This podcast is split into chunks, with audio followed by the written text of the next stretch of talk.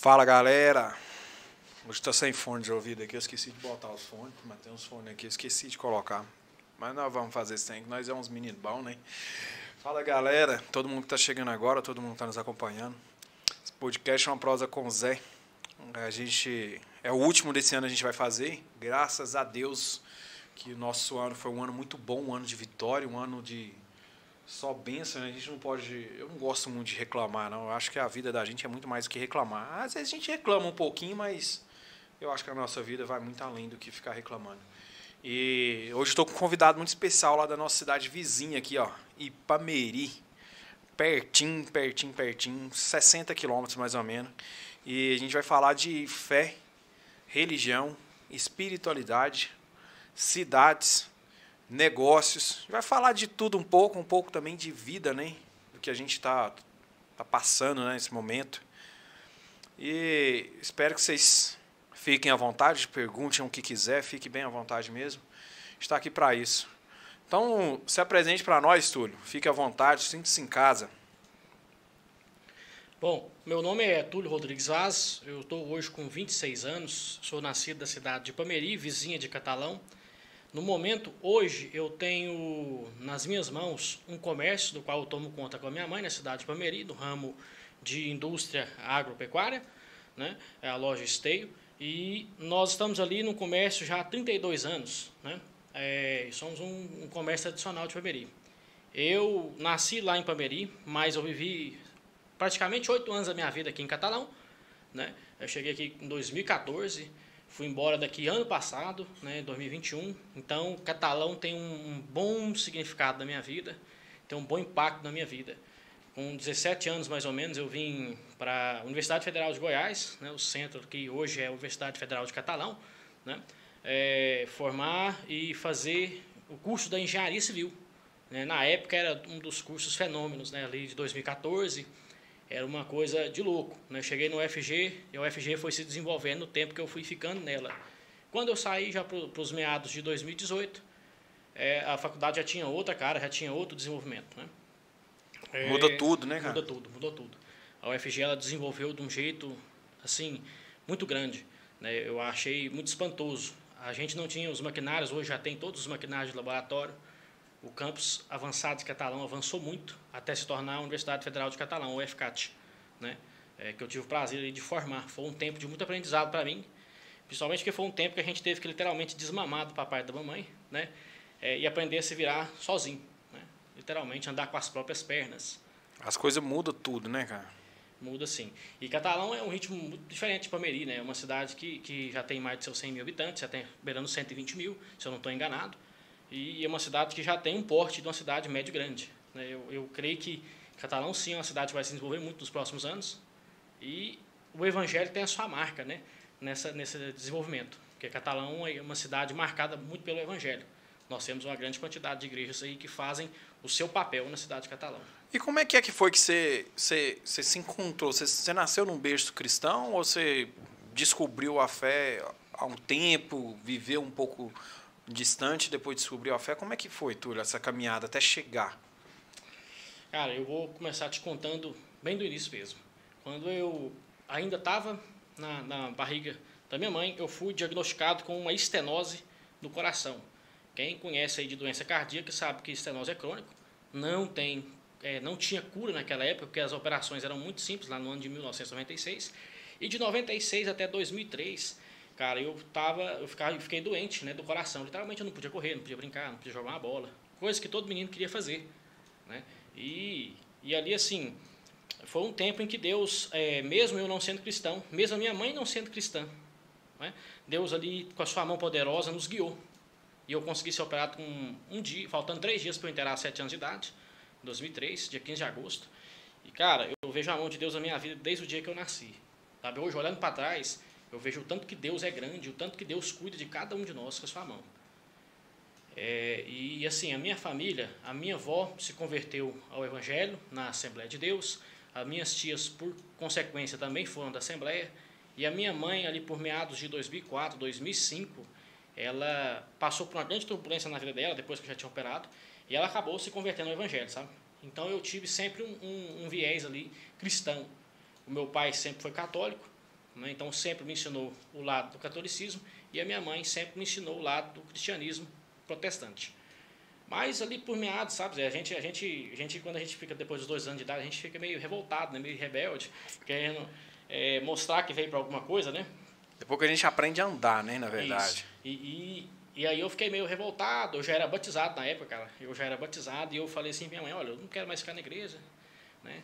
É, não é vou, é isso que eu quero na minha vida. Vou dar um, um rolê pelo mundo, né?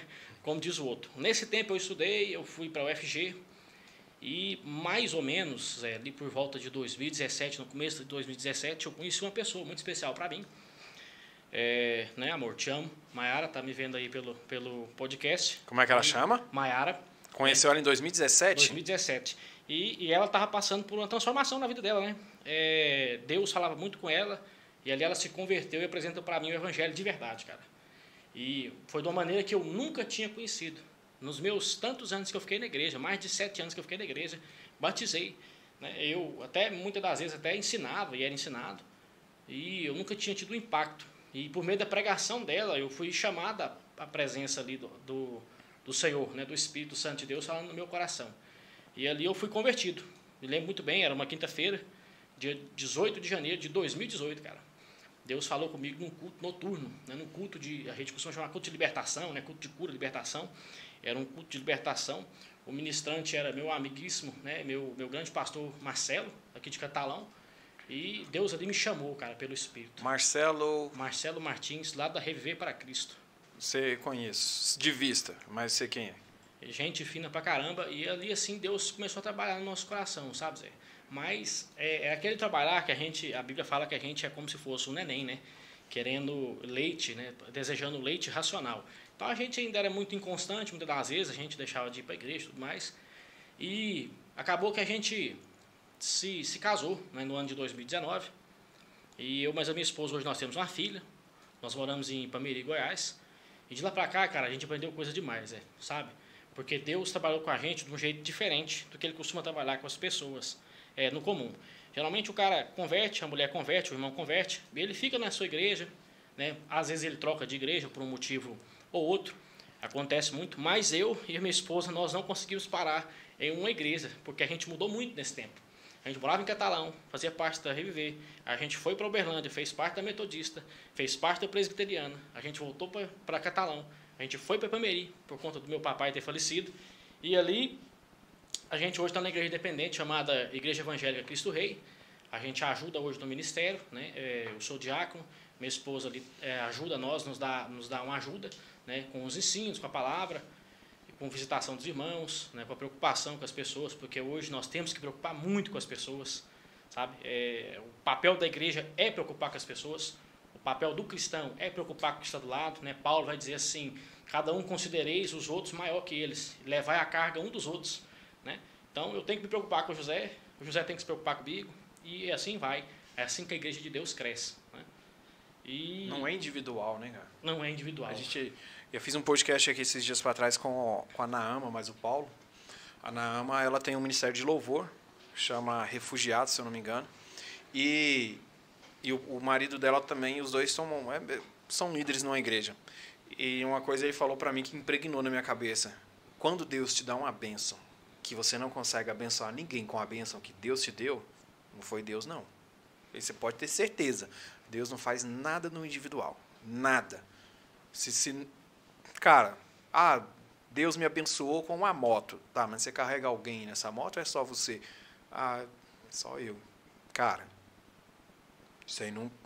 Corre, foge, porque isso é só uma setinha que está te mandando. Deus não, não abençoa no individual, não. Sempre no coletivo. É servir. O propósito de Deus é servir. Se você está na igreja e lá na igreja você consegue abençoar as pessoas além das palavras, é claro, cara, está no caminho certo. Agora, quando a palavra só vai e volta, tá lá três, quatro anos, tá do mesmo jeitinho, de duas coisas, uma tá errada. Ou você não está ensinando da forma correta, né? Ou aquela pessoa que está ali não está querendo te ouvir. Uma das duas coisas, né? E Deus trabalha de, de, de formas misteriosas, porém claras, né? Você não vê. A Bíblia foi escrita há quanto tempo atrás? A gente tem atualizações de palavras que estão ali, mas o entendimento, o discernimento e a forma com que, que é moldada todo o resto das leis em volta da Bíblia é a mesma. Permanece o mesmo. Permanece. Isso mesmo. É, A igreja ela tem um papel, né? as pessoas que estão dentro da igreja elas têm que entender o seu papel. Os membros da igreja têm que entender o seu papel. Porque muitas das vezes as pessoas falam, ah, a liderança tem que fazer isso, a liderança tem que visitar, a liderança tem que cuidar. Sim, nós sabemos que a liderança é o, o espelho. A Bíblia vai dizer que o pastor, o pastorado, o evangelista, o presbítero, o diácono, ele é um espelho para os membros. Só que é o seguinte, é, o que, que gera ovelha? É uma outra ovelha. É outra vez. Quem cuida é o pastor. Tudo bem, o pastor pode buscar outras ovelhas, sim. Mas quem multiplica ovelhas é o povo de Deus que está dentro da igreja, cara. Não tem outro jeito. A palavra eclésia, igreja, é chamados para fora, está no plural. Então, Não é tem nada. chamados. Eu não sou igreja sozinho. Eu faço parte da igreja. Você entende? Você não é igreja sozinho. Nós fazemos parte da igreja. A Bíblia vai dizer que eu e você somos um membro de um corpo. É tipo assim: o seu corpo funciona sem o cérebro? Não. Não. Funciona sem o coração? Não. Não. Suas mãos conseguem pegar sem o cérebro? Não. E o seu cérebro consegue fazer alguma coisa sem suas mãos? Também não. Então é assim que funciona a igreja. Então o pastor, ele é como um técnico de futebol. Eu costumo, costumo usar esse exemplo. Ele é como um técnico de futebol, ele escala o time para jogar, ele, ele treina o time, ele fomenta o time, ele dá a graça para o time, ele cobre o time com cobertura espiritual para o time poder jogar. E o time é a gente. O time é a igreja que está ali. Né? Esse negócio de as pessoas falarem assim, ah, eu sou crente de banco, é, eu sou crente que... Meu irmão, isso não existe. Isso não existe. Ninguém é crente de banco. Mateus capítulo 28, versículo 18 a 20, ele fala assim, Ide e pregai o evangelho a toda criatura. Quem crê e for batizado será salvo. Quem não crê, passa para o próximo. Sabe? A nossa, a nossa, o nosso foco é pregar e fazer. A igreja crescer em coletivo, cara. O apóstolo Paulo sempre fala isso, a igreja tem que crescer em coletivo. né? Temos, Não. que, temos que andar conforme a graça de Deus. Mas você falou um negócio muito interessante aí, sobre, sobre a bênção. né? A Bíblia vai dizer que quando Deus está no negócio, a nossa bênção é para abençoar os outros. E é isso que eu costumo ensinar para quando eu vou ensinar sobre oração, essas coisas. Quando você pedir um negócio, você não vai pedir uma coisa para Deus para você usufruir só para si próprio. Tiago capítulo 4 diz assim: olha, não recebe porque não sabe pedir. Porque pede para si próprio. Se pedisse para ajudar os outros, ó, E, Deus- tudo, e tudo já foi nos dado, né, Túlio? Tudo. tudo, já foi nos dados. Tudo já foi nos dado. A Então, Bíblia que- diz que tudo foi dado em Cristo, né? Em Jesus tudo foi dado ali. É, basta a gente pedir. Mas Deus ele quer testar seu indivíduo. Ele, ele, ele pensa conforme ele quer. Né? A palavra diz que, que que aquele que ministra tem que ministrar para todo mundo entender. Entendeu? Aquele que, que abençoa tem que abençoar para todo mundo ser abençoado. Sabe? Então, esse é o papel de cada membro na igreja. A membresia tem esse papel. E, e meus, meus irmãos, é um papel de peso. Sabe por quê? Porque uma palavra que você solta, uma bênção que você solta, você não muda somente o seu interior, o seu caráter. Você muda para sempre a vida de uma pessoa. É para sempre. A Bíblia diz que suas ações são eternas. Sabe? Então, tudo que você faz hoje vai refletir lá na frente. Ah, mas isso aí é física, lei de ação e reação. Sim, mas quem inventou essa lei foi Deus. O Isaac Newton só descobriu na terceira lei. Ele só, ele só regulamentou essa lei. Tudo que nós fazemos, a Bíblia diz assim: aquele que planta no espírito, colhe do espírito a vida eterna. Aquele que planta na carne, colhe destruição. Aquele que não planta no Senhor, não colhe do Senhor. É, a lei é essa, né? A lei é essa, não, não dá para você plantar uma melancia querendo maçã. Não dá. Não vai, não vai. Não, É. não adianta. Às vezes a gente fica. eu- a gente passa por algumas situações que a gente fica um pouco chateado, vamos dizer assim. É, igual você falou, às vezes existem pregações que a gente vai assistir ou que a gente participa ali no, no momento e que às vezes uma palavra. Cara, o pastor foi lá, estudou, preparou, fez um monte de coisa. Um monte de coisa. Jejuou, orou, leu, leu de novo, pregou para a esposa dele, pregou para alguns parentes para ver se realmente era aquilo ali a mensagem, se a pessoa conseguiu entender. E às vezes ele falou uma palavra só, fora do contexto. Uma única palavra. A ovelhinha já magoou. Ih, né? Esse pastor sabe pregar, não. Levanta da cadeira e vai lá. Tenta fazer. Mas aí depois, quando você começa a assistir, você- lá na igreja a gente tem as transmissões ao vivo. Todos os cultos são transmitidos. É raríssimo um culto que não é transmitido, mas a grande maioria é transmitido. Não para querer ibope, alguma coisa, mas existem momentos, igual, não só pandemia, às vezes as pessoas esquecem de que ah, a pandemia está transmitindo por causa de pandemia, a pandemia já acabou. Mas às vezes esquece que um dia você está com uma dor de barriga, um dia você está com uma dor de cabeça, você não quer escutar uma, um som alto. Um dia, às vezes você não, não tá querendo sair de casa, ou você preparou para sair, o pneu do carro furou, o pneu da moto furou, ou tá chovendo, você mora longe, tá ali prontinho. É só internet que a maioria das pessoas tem. E mesmo que você não veja naquele dia ao vivo, você consegue ver na segunda-feira, na terça, na quarta, na quinta. E se, porventura, você não prestou tanta atenção quanto deveria prestar por passou um carro na rua, ou passou alguém, chamou atenção, você foi beber água, você foi no banheiro, você consegue voltar aquela pregação ali de novo e consegue assistir. Então, às vezes, tem pessoas que ficam frustram, né? Não vou nem falar magoado, vou falar que se frustram por alguma palavra por alguma coisa. E, e, eu tenho certeza, como líder, você já deve ter passado por isso. Que é aquele negócio, é, eu tenho uma discussão muito grande com o pastor lá da igreja, discussão assim, é, troca de palavras, né? Não é discutir de querer impor, ou querer ele querer impor alguma coisa, muito pelo contrário. Mas é uma discussão de, de alguém trocar ideia com o outro. É sobre Jó, né? Na minha percepção, na minha percepção, Jó não deu fim, ele não conseguiu se matar, pois ele estava com pensamento na cabeça e antes dele chegar no local onde ele iria se enforcar, ele caiu de um penhasco lá, um despenhadeiro e partiu-se ao meio. Na percepção de outras pessoas, não foi essa a história que aconteceu, mas e aí? É essa uma discussão muito grande entre eu, o pastor, algum outro membro da igreja, mas é uma discussão, cara, a gente perde tanto tempo discutindo por que, que o Brasil perdeu a Copa? Por que, que, que, o Neymar não fez o pênalti primeiro? Qual que era a diferença dele bater o pênalti primeiro? Eu não, não consigo entender. E, e se discutir religião é uma coisa, agora se discutir um ponto de vista que está lá na Bíblia, de um entendimento, já é diferente. Você já não está discutindo religião, você está discutindo um entendimento. E como é que é que você sai de uma situação dessa? Cara, como é que eu saio de uma situação dessa? Bom, a palavra diz que o, Iscariotes foi se enforcar. Né? E ele, ele quis se enforcar, mas Atos capítulo 1 diz que ele se estribuchou no chão do penhasco.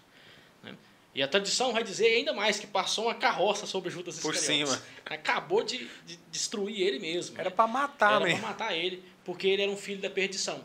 Mas o que, que a gente tem que fazer nessa situação? É, é um conselho para todos os irmãos, serve para mim, serve para todo mundo. Meus irmãos, quando você for discutir algo assim, não inventa coisa que não está na Bíblia. Sabe? A tradição fala, ah, fala tal, mas o que que diz nas escrituras mesmo? Sabe? O que está lá? Vamos observar. Ah, mas eu, eu penso que o arrebatamento é depois da tribulação, eu penso que é antes, e aí eu começo a brigar. Meus irmãos, vai ter arrebatamento, a Bíblia diz que vai ter arrebatamento. O dia que vai ser, não nos convém saber, porque ele mesmo falou, não vos convém saber o dia, a hora que eu venho. Entendeu? Então, não tem desse negócio, sabe? Aquele que está preparado, aquele que está em Jesus Cristo, Pode o céu e a terra dobrar no meio, que ele vai estar diante do Senhor no último dia. Não tem desse negócio, sabe? A Bíblia garante, em Efésios capítulo 1, versículo 13 e 14, que o Espírito do Senhor está no nosso coração. Ele é um penhor. O que é um penhor? Quando a gente ia fazer negócio antigamente, você costumava dar uma entrada. O Espírito Santo, então, é a entrada. Quando você foi cheio do Espírito lá na igreja, a primeira vez que você teve o contato com Deus, Deus te encheu do Espírito, naquele dia Deus deu a entrada.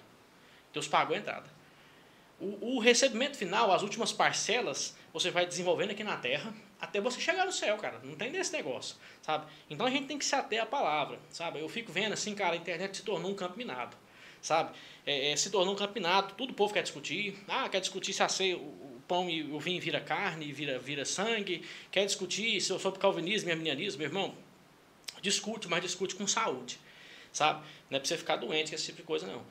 Porque as pessoas acabam ficando bitolado, cara, e ele não produz fruto. E a Bíblia diz que a árvore que não produz fruto, o Senhor poda. Então, cortada, tem, que, né? tem, que, tem que produzir fruto, tem que buscar Deus produzir fruto. Não interessa se você é um calvinista, se você é arminiano, se você é pentecostal, se você é batista, presbiteriano, de uma igreja independente. Eu não tenho esse negócio, cara. Sabe, eu sou do Ministério Independente hoje, mas o que, que acontece? A Bíblia diz que igreja, a igreja de Jesus Cristo não tem placa. Sabe?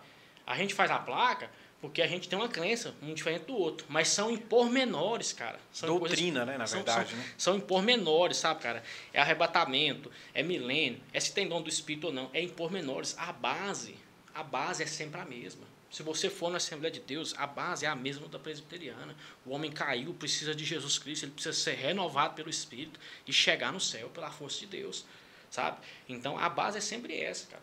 Não tem como a gente mudar a base. Agora, se o dízimo é obrigatório, se o dízimo não é obrigatório, sabe? As pessoas começam a brigar e faz disso aí um campo de batalha. Meu irmão, deixa eu te ensinar uma coisa.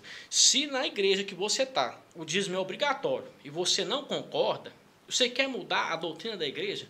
Não, meu irmão. Faz o seguinte, pastor, eu amo muito vocês, certo? Mas é o seguinte, eu não concordo com essa doutrina. Então, para não prejudicar esse rebanho, eu vou visitar outros. O senhor me permite? Pronto, sai saudável, meu irmão. Sai sem criar picuinha. Com a porta aberta, né? Entendeu?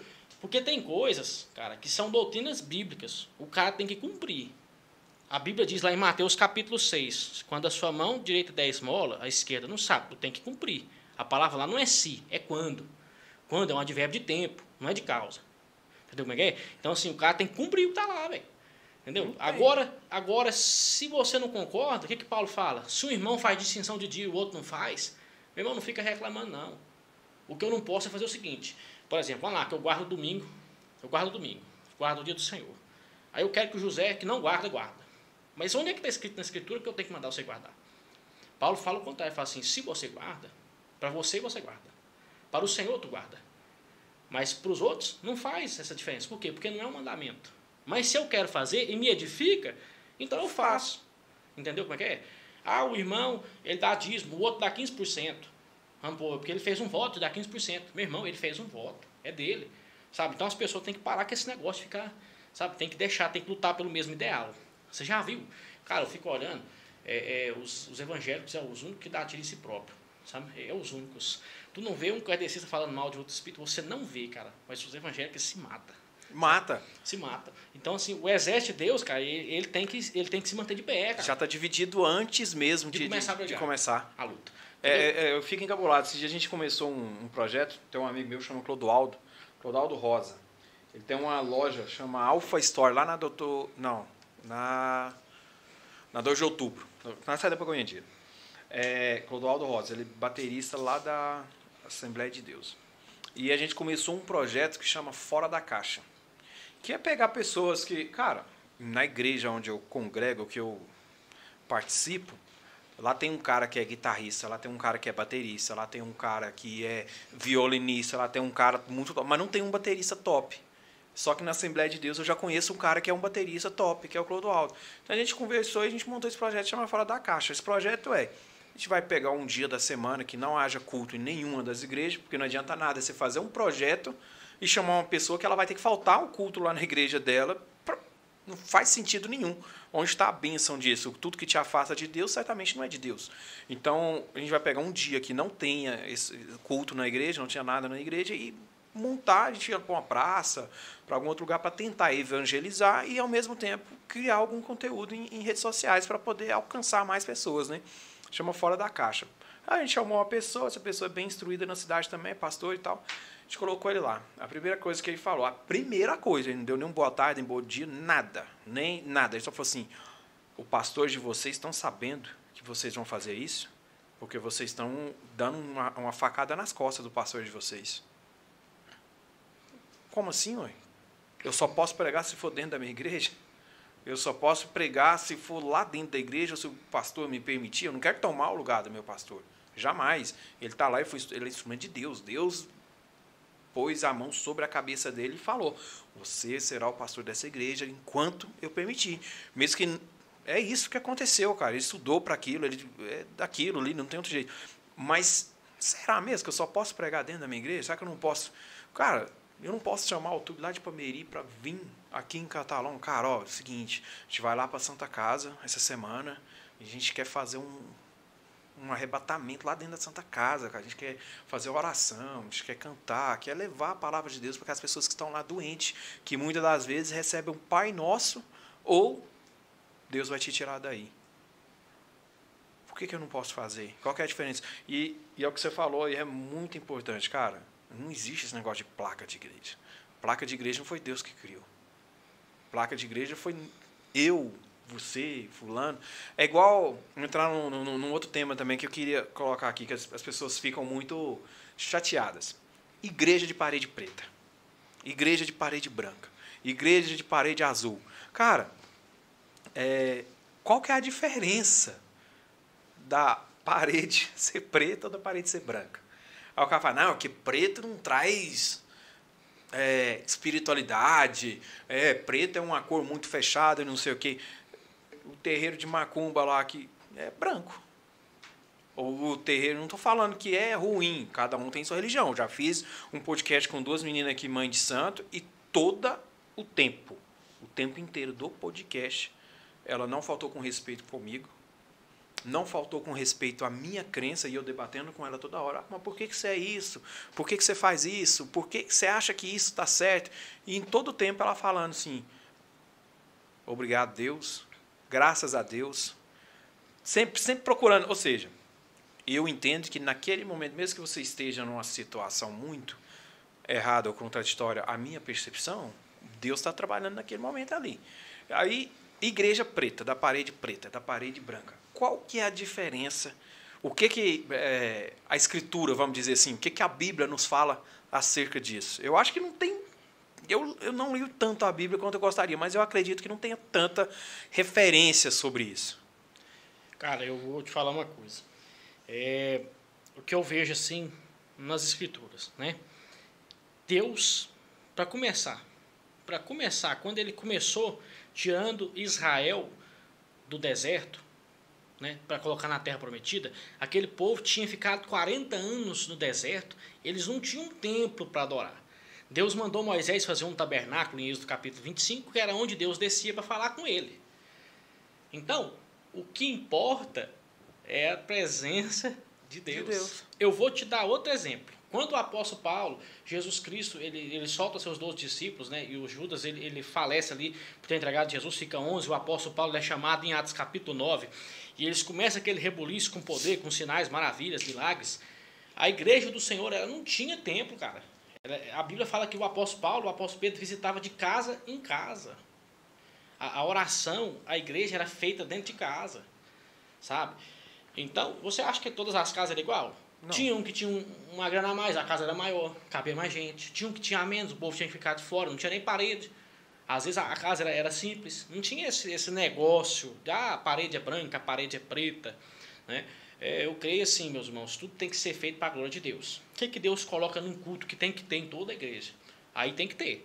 É o culto, é o culto, meu irmão, que tem que ter. Não é o templo. Se nós começar, nós descer aqui lá de fora ali, perto da, perto da represa aqui, né, e começar a pegar um violão lá, começar a orar, cantar, louvar e pregar, Deus está ali, cara.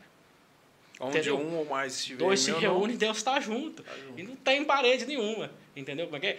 Eu vou te dar outro exemplo. Existe um grande homem de Deus, fundador da igreja metodista, chamado John Wesley. John Wesley pregou 40 mil sermões. Ele andou 430 mil quilômetros no lombo de um cavalo na Inglaterra, na Geórgia, na Nova Inglaterra, que era os Estados Unidos, pregando. John Wesley era um fenômeno. A Bíblia né, vai dizer que o homem tem que ser como um tição tirado do fogo, Zacarias 3,2. John Wesley era esse homem, né, um tição tirado do fogo. Sabe o que mais impressiona? É que John Wesley pregou uma sequência de 600 sermões. Apenas seis sermões ele pregou dentro da igreja. 594 ele fazia um palanquinho, subia em cima do palanquinho, pegava a Bíblia, abria a boca e pregava. Meus irmãos, ele abria a boca e pregava ao ar livre e o povo se amontoava não tinha parede, estava chovendo, John Wesley estava pregando, ele não queria saber. O negócio dele era pregar. Levar a palavra, né? Era levar a palavra. Então, assim, se a igreja é preta, se a parede é preta, se, irmão, isso é mais um negócio da engenharia civil que eu aprendi, sabe, do que, do que, do que a situação é, de Deus baixar ali ou não, sabe, de Deus descer o seu espírito sobre ali ou não, se as legiões de anjos estão tá ali ou não, entende? Então, é uma coisa que vai além da nossa, do nossa compreensão. O concreto armado, é uma coisa que Deus deu para o ser humano fazer a casa, fazer as coisas. Mas o concreto armado, meu irmão, não é a igreja. Sabe? Quem é a igreja é o povo que está lá dentro. Eu sei que nós temos os mais novos aí, que, que gostam de pintar a igreja tudo mais, colocar a cruz tudo mais. Eu não tenho nada contra isso aí, sabe? Apesar de eu ser um pouco mais tradicionalzão assim, né? mas eu não vou te condenar por conta disso. Né? É, é você tem que andar de conforme o Senhor quer que você ande. Né? O negócio é andar conforme Deus quer. Não é eu inventar moda. Né? Eu posso, eu tenho que modernizar sem mundanizar. Não estou mundanizando, então tá beleza. Para o Senhor tá beleza. Agora, quando eu começo a mundanizar, aí já complica. Né? Mas se eu não estou mundanizando, então o Senhor ele ele está abençoando a minha vida sim. Eu creio sim que Deus ele, ele vai me doar, mas esse, esse negócio aí da, da igreja é uma enrascada boa. É, não, é, o cara se perde todinho ali. Às vezes eu, eu vejo como que. É, eu percebi, cara, que ultimamente o, o inimigo ele não, não, não, não. Tem muita gente que fala assim, ah, eu caí na cilada do inimigo. Ah, eu caí no, no buraco do inimigo. Cara, o inimigo não faz um buraco ali para te levar. Ele não faz uma cilada. Ele te dá seta. Ele vai te apontando. Vai te levando. Mas ele não te joga dentro do poço de uma vez. Por que, ele não te joga dentro do poço de uma vez? Jó. Ele podia muito bem ter pegado o Jó, colocado em cima de uma cama lá, deixado ele enfermo. Pronto. Não. Ele acabou com as terras de Jó, acabou com o dinheiro do Jó, acabou com a família do Jó, acabou com os empregados de Jó para depois fazer algo com ele. Porque, cara, é, é, é, é simples. Qual que você prefere hoje? A sua vida ou a vida do seu pai? É. Qual, qual, qual chance? Se, se você chegasse no céu hoje e Deus falasse contigo assim, ó, você tem uma chance de voltar para a terra. Ou você volta ou seu pai volta. Eu não preciso nem de, de um milhão de dólares para descobrir que você daria a chance para seu pai. Sim. Eu pouco me importa a minha vida. Mas é do meu pai, é da minha mãe, dos meus irmãos. Não tem preço, não tem nada. Só que, às vezes, as pessoas começam a entrar na, nessa onda de, de ir para a igreja. Ah, não vou congregar aqui não, porque a parede é preta. Nossa, vocês têm uma cruz dentro da igreja. Nossa, aí ali você ver, cara, eles cobram dízimo de 10%. Não, eu, eu já participei de várias igrejas, visitei várias igrejas. Cobrança é quando alguém te entrega um boleto ou fala assim, você é obrigado a pagar. Se você não pagar, você não precisa ficar aqui, não. E eu não vejo isso.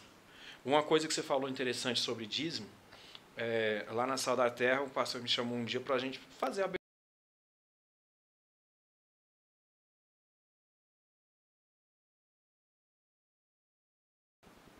Ah, por que, Zé? Primeiro que eu não sou fiel no dízimo. Quando eu tenho, eu pago. Quando eu não tenho, às vezes eu não pago. E às vezes quando eu tenho, eu não pago. Eu não sou fiel. Então eu acho que eu não sou uma pessoa ideal. Eu acho que tem pessoas mais ideais para poder estar tá falando de dízimo. Como que eu vou falar? Ô Túlio, ó, bebe água nesse copo aqui, mas eu estou bebendo água na garrafa? É. Qual que é, qual que é o, o nexo nesse negócio? Não é nem... Como é que é a palavra certa desse negócio? Não é nem hipocrisia. É, é falar assim, ué, é, Túlio, não, não vai para Ipameri não, porque Ipameri é ruim demais, é uma cidade ruim. Pô, mas eu moro lá. Como é que... É, na verdade, quando a gente, a gente tenta impor no cidadão algo que é lei de homens, né, é, nós fazemos da, da religião cristã um legalismo.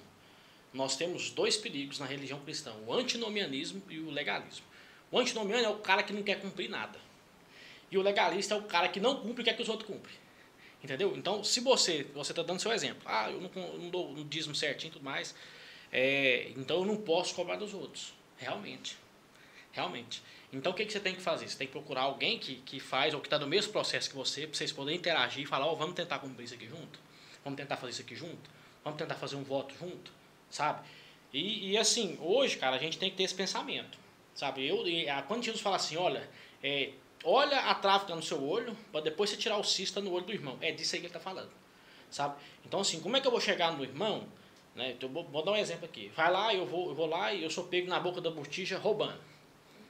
Irmão, que moral que eu vou ter para falar do mandamento não furtarás? Não, Qual? é sinceramente, isso aqui é o básico. Você entendeu como é que é? Eu sou pego é, mentindo. Né? Então, como é que eu vou falar sobre o mandamento não dirá falso testemunha? Eu sou pego cobiçando. Piorou então. Né? Então, assim, tem coisas que a gente tem que se ater. Bom, o que, que eu consigo fazer? O que que acontece, cara? Zé, eu acho assim que a gente tem que, a gente tem que ser, a gente é cristão, a gente tem que ser o seguinte. É, o que que Deus me ensinou que eu posso repassar? Eu sempre falo isso. Sabe, cara, é, a, a doutrina, as escrituras, ela é a mesma para mim, ela é a mesma para você, mas existe, né, eu vou usar aqui a figura do tabernáculo. Está aqui a Bíblia, né? As escrituras tá aqui e, e, aí eu vou usar a figura do tabernáculo. O tabernáculo era onde Deus se encontrava com Moisés e com Arão, que era irmão de Moisés. O tabernáculo ele tinha três lugares, cara. Ele tinha o pátio, o pátio exterior, o ato exterior, onde ficava o holocausto ali, onde o, o, o sacerdote Arão, seus filhos Eleazar e Tamar faziam ali a oferenda. Né? Nadab e Abiú tinham morrido porque desobedeceu a Deus, porque Deus é santo. Eles desobedeceram a Deus e, e Deus colocou Eleazar e Tamar para tomar conta. Eleazar era um cara mais, mais correto e eles faziam o sacrifício de fora. No segundo, no segundo lugar, né, na, na, na segunda forma, quando você passava ali do ato externo, tinha um lugar que somente o sacerdote podia entrar, que é chamado de lugar santo. Né? O lugar santo tinha ali o castiçal, de sete, você já deve ter visto, certeza, o castiçal com as três abinhas de cada lado e uma haste no meio, que representa o Espírito de Deus, representa ali os sete Espíritos, Isaías capítulo 11, versículo 1 e 2, é, e tinha a mesa do pão da presença, onde Deus ali tinha comunhão com o sacerdote. Mas tinha um lugar que somente uma vez por ano, Levítico 16 vai dizer que é o dia da expiação, que o sumo sacerdote Arão, ou o sucessor dele, podia entrar uma vez por ano só. O único que pôde entrar duas vezes seguido nesse lugar foi Moisés, no dia que os inimigos de Arão se rebelaram contra ele, numa, numa situação específica. Números capítulo 16, com a rebelião de Corá. Mas é, é só naquele lugar. Depois era só uma vez por ano. Somente uma vez por ano. Então, tem momentos, cara, que Deus trata com nós de uma maneira que está de fora. Está no átrio, sabe? Então, o átrio é o que vale para todo mundo. Vale para o judeu, vale para o gentio. Então, tem o lugar santo. É onde Deus quer um pouco mais do Zé. Onde Deus quer um pouco mais do Túlio. Onde Deus quer a nossa vida, nossa comunhão. Uma intimidade maior, né? E tem um lugar que é escuro, cara que é o lugar do Santo dos Santos, onde Deus tinha só a arca, o propiciatório, e onde o próprio Deus Javé aparecia para falar com o homem tete a tete. Caramba. Entendeu? Então é, uma, é uma coisa assim, é uma coisa que chega a arrepiar a gente, né? É, é uma coisa que Deus quer que você se aprofunde. É por isso que ele fala assim, que você tem que crescer na graça e na verdade. Porque tem lugar que todo mundo vai. Sabe? Tem lugar que todo mundo vai. Ah, todo mundo sabe os 10 mandamentos. Todo mundo sabe que tem que orar. Todo mundo sabe o modelo de oração do Pai Nosso. Mas tem lugares que você tem que avançar um pouco. E tem lugares que só você vai, cara. Sabe, tem, tem coisas, a Bíblia diz em Efésios 2, versículo 10, que Deus preparou as boas obras para que eu e você andemos nela de antemão, meu camarada.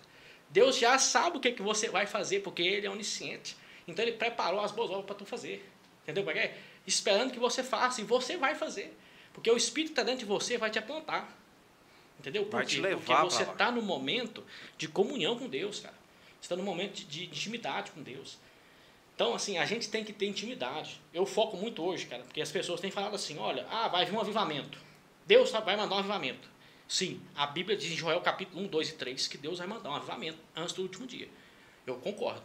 Só que é o seguinte: antes de ter um avivamento coletivo, Deus sempre começa com um avivamento individual. O indivíduo tem que pegar fogo primeiro para depois a igreja pegar fogo. Entendeu? Então, assim, o primeiro tição de madeira tem que pegar fogo para a casa inteira pegar fogo. Então, quando um começar a pegar fogo, pega fogo o outro, pega fogo o outro, outro, aí Deus manda o avivamento. Aí é diferente, né? Essa é a mensagem que eu tenho trago, avivamento individual. Não é avivamento individualista. Ah, eu estou avivado, você fala, não. Você não. Então, tem que, você tem que pegar fogo e passar o seu fogo para o irmão. Entendeu como é que é? Você tem que passar o seu espírito para o irmão. A Bíblia diz que o Espírito do Senhor não está contido somente aquele profeta daquela pessoa. Ele está em todos os lugares. Ele está imerso em todos os lugares. Todos os lugares estão imersos nele, na verdade. Tudo está dentro do Espírito de Deus. Então, assim, o mesmo Espírito que fala comigo, fala contigo. É por isso que nós cremos na mesma palavra. Mesmo que nós diverjamos em alguns pontos, então nós temos que ter um avivamento individual, cara. Eu e você temos que procurar, como diz o Alabra Tozer, crescer em Deus espiritualmente e, e pessoalmente. Porque a Bíblia diz que o nosso relacionamento é com Deus pessoal. Jesus não é um Deus que fica lá de longe, te olhando, sofrendo, eh, vendo seu sofrimento e fala, hum, tá bom. Não. A Bíblia diz que ele é um sumo sacerdote que se compadece do nosso sofrimento. Sabe, ele vê você com dificuldade, ele estende a mão. Ele vê com você com dificuldade em tal lugar, na tua área, na tua casa, na tua família, ele estende a mão. Sabe, uma pessoa que você tem intercedido, ele estende a mão. Na sua igreja, ele coloca a mão. Então, Deus não deixa, não criou o mundo e deixou ele a Deus dará. Ele zela desse mundo, ele vela desse mundo, e ele vai continuar velando desse mundo até o último dia, o dia que Jesus voltar, para poder reinar nessa terra. Então a gente precisa de crescer individualmente, velho. As pessoas têm que parar de, de ficar chateado com as coisas e tudo mais e falar assim, olha, é, é, é falha nossa, tudo mais, mas a gente vai deixar a falha de lado e vai buscar fazer o que é certo em Deus. Entendeu? Porque como é que a gente combate o cara que está fazendo errado? É brigando com ele? Não, é xingando não. ele? Não. É simplesmente pegar e ensinar certo. Ensinar ele o que é certo. Que às vezes a pessoa faz ali errado, mas a vida inteira ela aprendeu daquele jeito. Ela, poxa, eu, eu conheço pessoas que, que, que é, por exemplo, os meninos, Natal. Cara, arruaça danada na cidade, andando de uma roda e tirando escapamento de moto e fazendo barulheiro e tudo mais tal. Eu perguntei para um deles, falei, cara, por que você faz isso? Quem te ensinou a fazer isso? Você acha que isso é bonito? Você acha que isso é legal? Você acha que isso aí te dá alguma coisa? Falei assim, cara, se dá ou não dá, o meu pai me falou que quando ele era mais novo, quando ele tinha a minha idade, ele participou de dois Natal, quando dava meia-noite, ele tirava o escapamento da moto e dava uma volta na cidade, fazendo um barulho alto, para agradecer a Deus pelo ano que ele teve e agradecer o nascimento de Jesus Cristo. E aí, quem está errado? eu ou o cara? Aí eu falei assim, meu irmão, não é questão de estar tá errado ou não. Mas se você aprendeu desse jeito, tá certo. Mas tudo aquilo que você ultrapassa por cima do direito de outra pessoa, que você precisa, é, vamos colocar a palavra aqui, pisar no direito de outra pessoa, já não é certo. Uhum. Não, não, não, não falo nem de, de, das leis de Deus, eu falo de lei de, de homem mesmo. Por que, que você não pode andar com barulhento alto? Com, com escapamento alto? Porque tem gente doente, tem gente em hospital, tem gente que tem problema de coração, tem gente que tem problema na cabeça que escuta um barulho pode engatilhar um trauma, pode dar um derrame, pode dar um infarto. E aí? A polícia pode te vir, pode te prender. Perturbação da paz e sossego. E aí? Tá certo ou tá errado? Aí, cara, é, olhando por esse lado, eu acho que eu tô errado, né, cara? Mas o que, que eu vou falar pro meu pai? Cara, mesma coisa que eu tô te falando. Mostra para ele que não é bem assim que as coisas funcionam. Ah, vou falar com ele, mas eu. Ixi, meu pai se tem mate mais, você já vai danar comigo, já tem certeza. Eu falei, cara, é só você não fazer. O ano que vem você não participa mais, não faz. Aí no outro dia, no Natal, ele foi lá no sábado, no domingo, botou escapamento da moto e tal, mandei mensagem para ele, e aí, como é que tá aí as coisas aí e tal? Você viu que a polícia andou prendendo alguma galera aí e tudo mais? Falei, pois é, cara, eu falei pro meu pai que ano que vem eu não vou participar desse negócio mais não, porque eu não acho certo. Aí meu pai pegou e falou para mim assim, pois é, eu demorei dois anos para perceber que não era certo. Só que eu não podia te falar que eu não fiz, porque tem foto minha fazendo. E se você me questionar o porquê que eu fiz, tá aí agora. Você sabe o porquê que eu parei de fazer. Não é perguntar o porquê que eu fiz, é porque eu parei de fazer, porque não é certo. Então tem muita, muitas das vezes a gente faz algumas coisas. O meu pai me ensinou que tudo aquilo que não é meu, não é meu. Mas eu tenho um amigo, ah, isso aqui não é meu, mas pode ser meu. Já vou ali pedir pro cara. Cara, não é bem assim que o negócio funciona. Você tem que, que entender que hoje tudo, todas as nossas leis, são praticamente baseadas na Bíblia. Por que, que eu não mato alguém? Por que, que eu não roubo alguém? Está escrito. Veio da Bíblia. Aí você fala assim, não, não é tudo não. Tá bom. Por que, que você trabalha de dia e descansa à noite? Aonde é que está escrito? que você deve trabalhar de dia e descansar à noite. Existem pessoas que trabalham à noite e descansam de dia. Mas se você perguntar ou se você colocar sobre elas que elas precisam trabalhar de dia, eu tenho certeza absoluta que elas vão preferir trabalhar durante o dia e descansar à noite. Aonde está escrito? É tudo na Bíblia. E da onde é que veio a Bíblia? Ah, é um homem que estava desgostoso com, com o reinado, estava chateado com alguém, um homem muito inteligente, foi lá e escreveu a Bíblia. Não, a Bíblia não foi escrita por um homem. Foi um conjunto de pessoas que nem se conheciam. Se você pegar lá antes de Jesus Cristo e após Jesus Cristo, tem algumas coisas diferentes de época, de inscrições, de inscritas, mas é basicamente a mesma coisa: amor, prosperidade, saúde e principalmente paz. É tudo. Está no primeiro mandamento e segundo mandamento. Você consegue. Se alguém fala assim, resuma a Bíblia para mim, cinco palavras. É isso. Não tem outra coisa. E quando você está na liderança, Túlio, é, eu não sei para você, mas quando você dispõe a fazer uma coisa para Deus e você está na liderança de outras 10, 20, 5 pessoas que sejam, começam a acontecer coisas que você fala assim, nah, isso aqui não pode estar acontecendo comigo, cara, eu não acredito. Cara, é, você tem um compromisso marcado para ir para a igreja para fazer uma pregação lá, você preparou, você jejuou, você olhou, orou, você realmente viveu aquilo ali. Falou, oxe, eu vou fazer um negócio muito legal, cara. Então, um monte de pessoas. O pneu do carro fura. O celular acaba a bateria. Você chega lá na igreja, não tem energia. A, a água é cortada. É um, uma série de fatores que isso acontece. Você diria que isso acontece por quê? Pelo preparo que você teve ou pelo despreparo das outras pessoas que estavam? Cara, nós temos que ter bastante cuidado nesse solo aí. Entendeu? Né? A, mas é, você entendeu bem a, entendi a pergunta, né? Sim, sim. A minha mãe costuma dizer um negócio, eu guardo para mim. Para a gente chegar na igreja, muitas das vezes, para a gente cultuar a Deus, você tem que matar um leão. Quando não um urso, quando não um Golias. Né? Então, a, a, a palavra, ela tem que ser pregada. Então, o líder tem que preparar. Então, o pregador, o ministro de louvor também tem que preparar, né? Ele tem que orar, ele tem que buscar de Deus, ele tem que, ele tem que gastar tempo nas escrituras, gastar tempo com louvor. Vamos dar um exemplo é, do que eu quero dizer. Você louvar a Deus em ensaio é dar glória a Deus do mesmo jeito que louvar na frente da igreja. Sabe por quê? Porque você está mostrando que o seu louvor é tão sério, mas tão sério, que para você poder cultuar Deus com o povo, você tem que cultuar primeiro sozinho. Entendeu? Então você tem que preparar antes para você poder chegar lá na frente e começar a pregar depois, a poder louvar depois. E você pode ter certeza que aquele cara que prepara e ele chega com o negócio preparado, o Senhor age de um jeito diferente.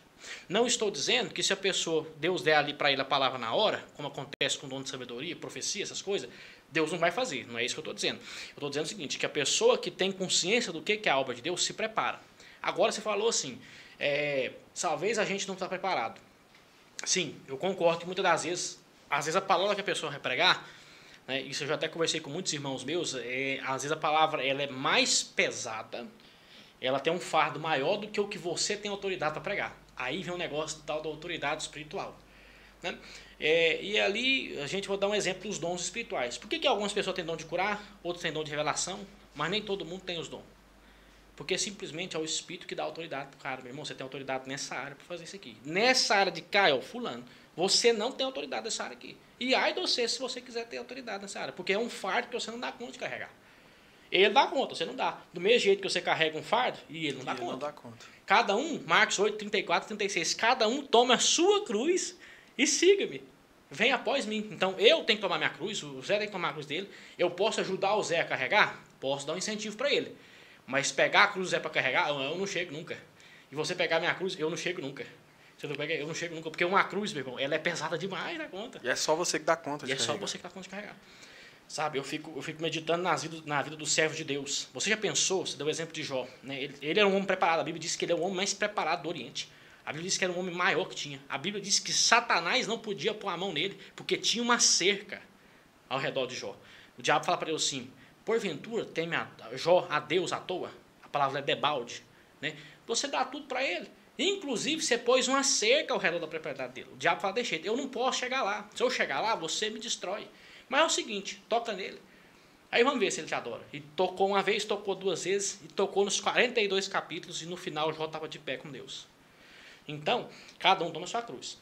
Agora, as pessoas que estão de lá, a membresia, é, fica um recado para alguns irmãos. Tem que chegar na igreja com vontade de adorar a Deus. Tem que chegar na igreja com vontade de glorificar a Deus.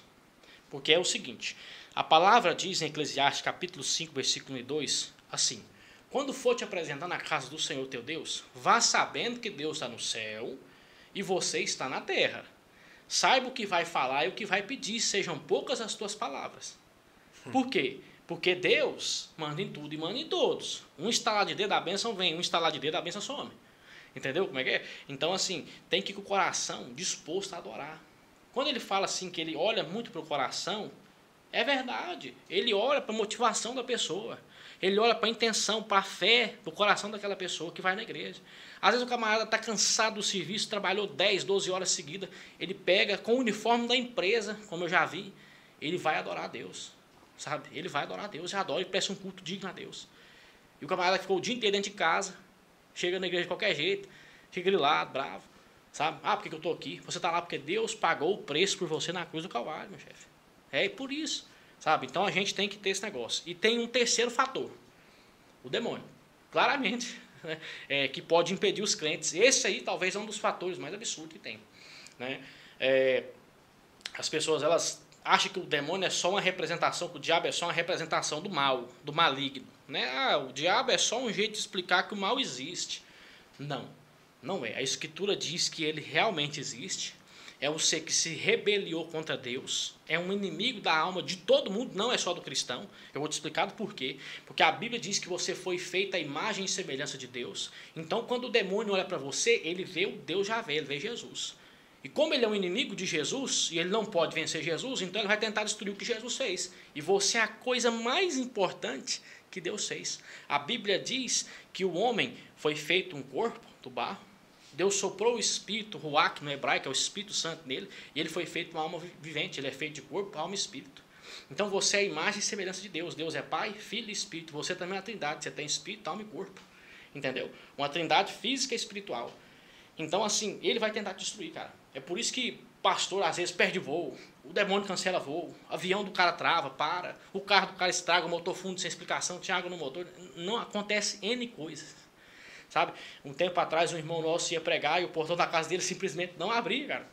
Ele fazia tudo, mas tinha energia, o controle estava funcionando e o portão simplesmente não destravava, cara. Sabe?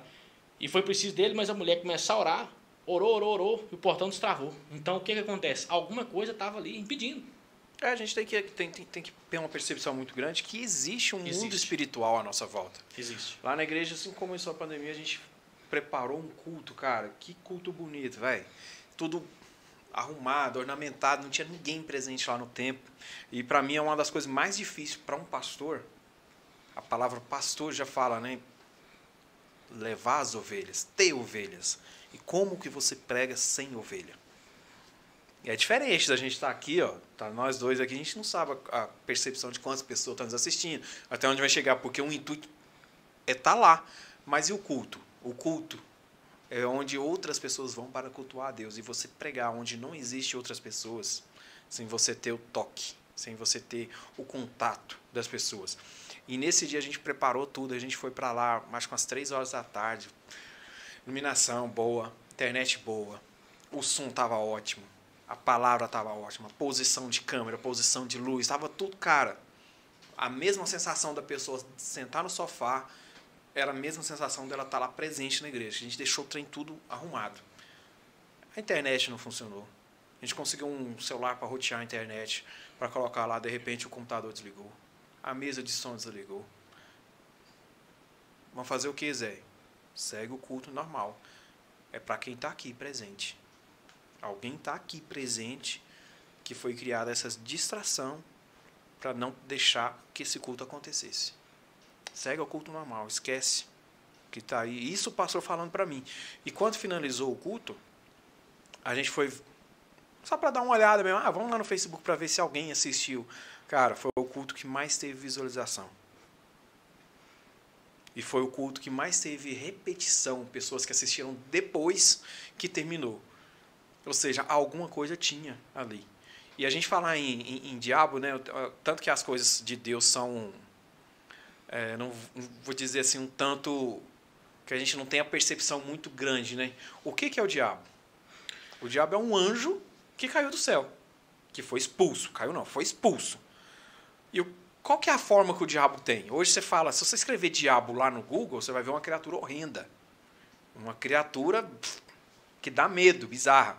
Mas ele não é um anjo? Ele é um anjo caído.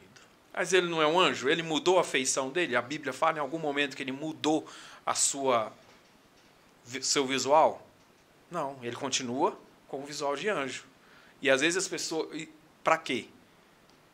Porque ele, certamente, pelos feitos que ele faz, tudo que ele faz, ele conseguiria facilmente trocar essa imagem dele. Mas hoje, se você for parar na rua e falar, nossa, olha ali um anjo ali. Como que você sabe que é um anjo de Deus ou que é o próprio diabo? Essa é uma boa pergunta. Hum. Né? É, eu quero ler uma coisa para os irmãos aqui, 2 Coríntios capítulo 2, versículo 9 até o 11, ele fala assim, E para isso vos escrevi também, para por essa prova saber se sois obedientes em tudo. E a quem perdoardes alguma coisa, também eu.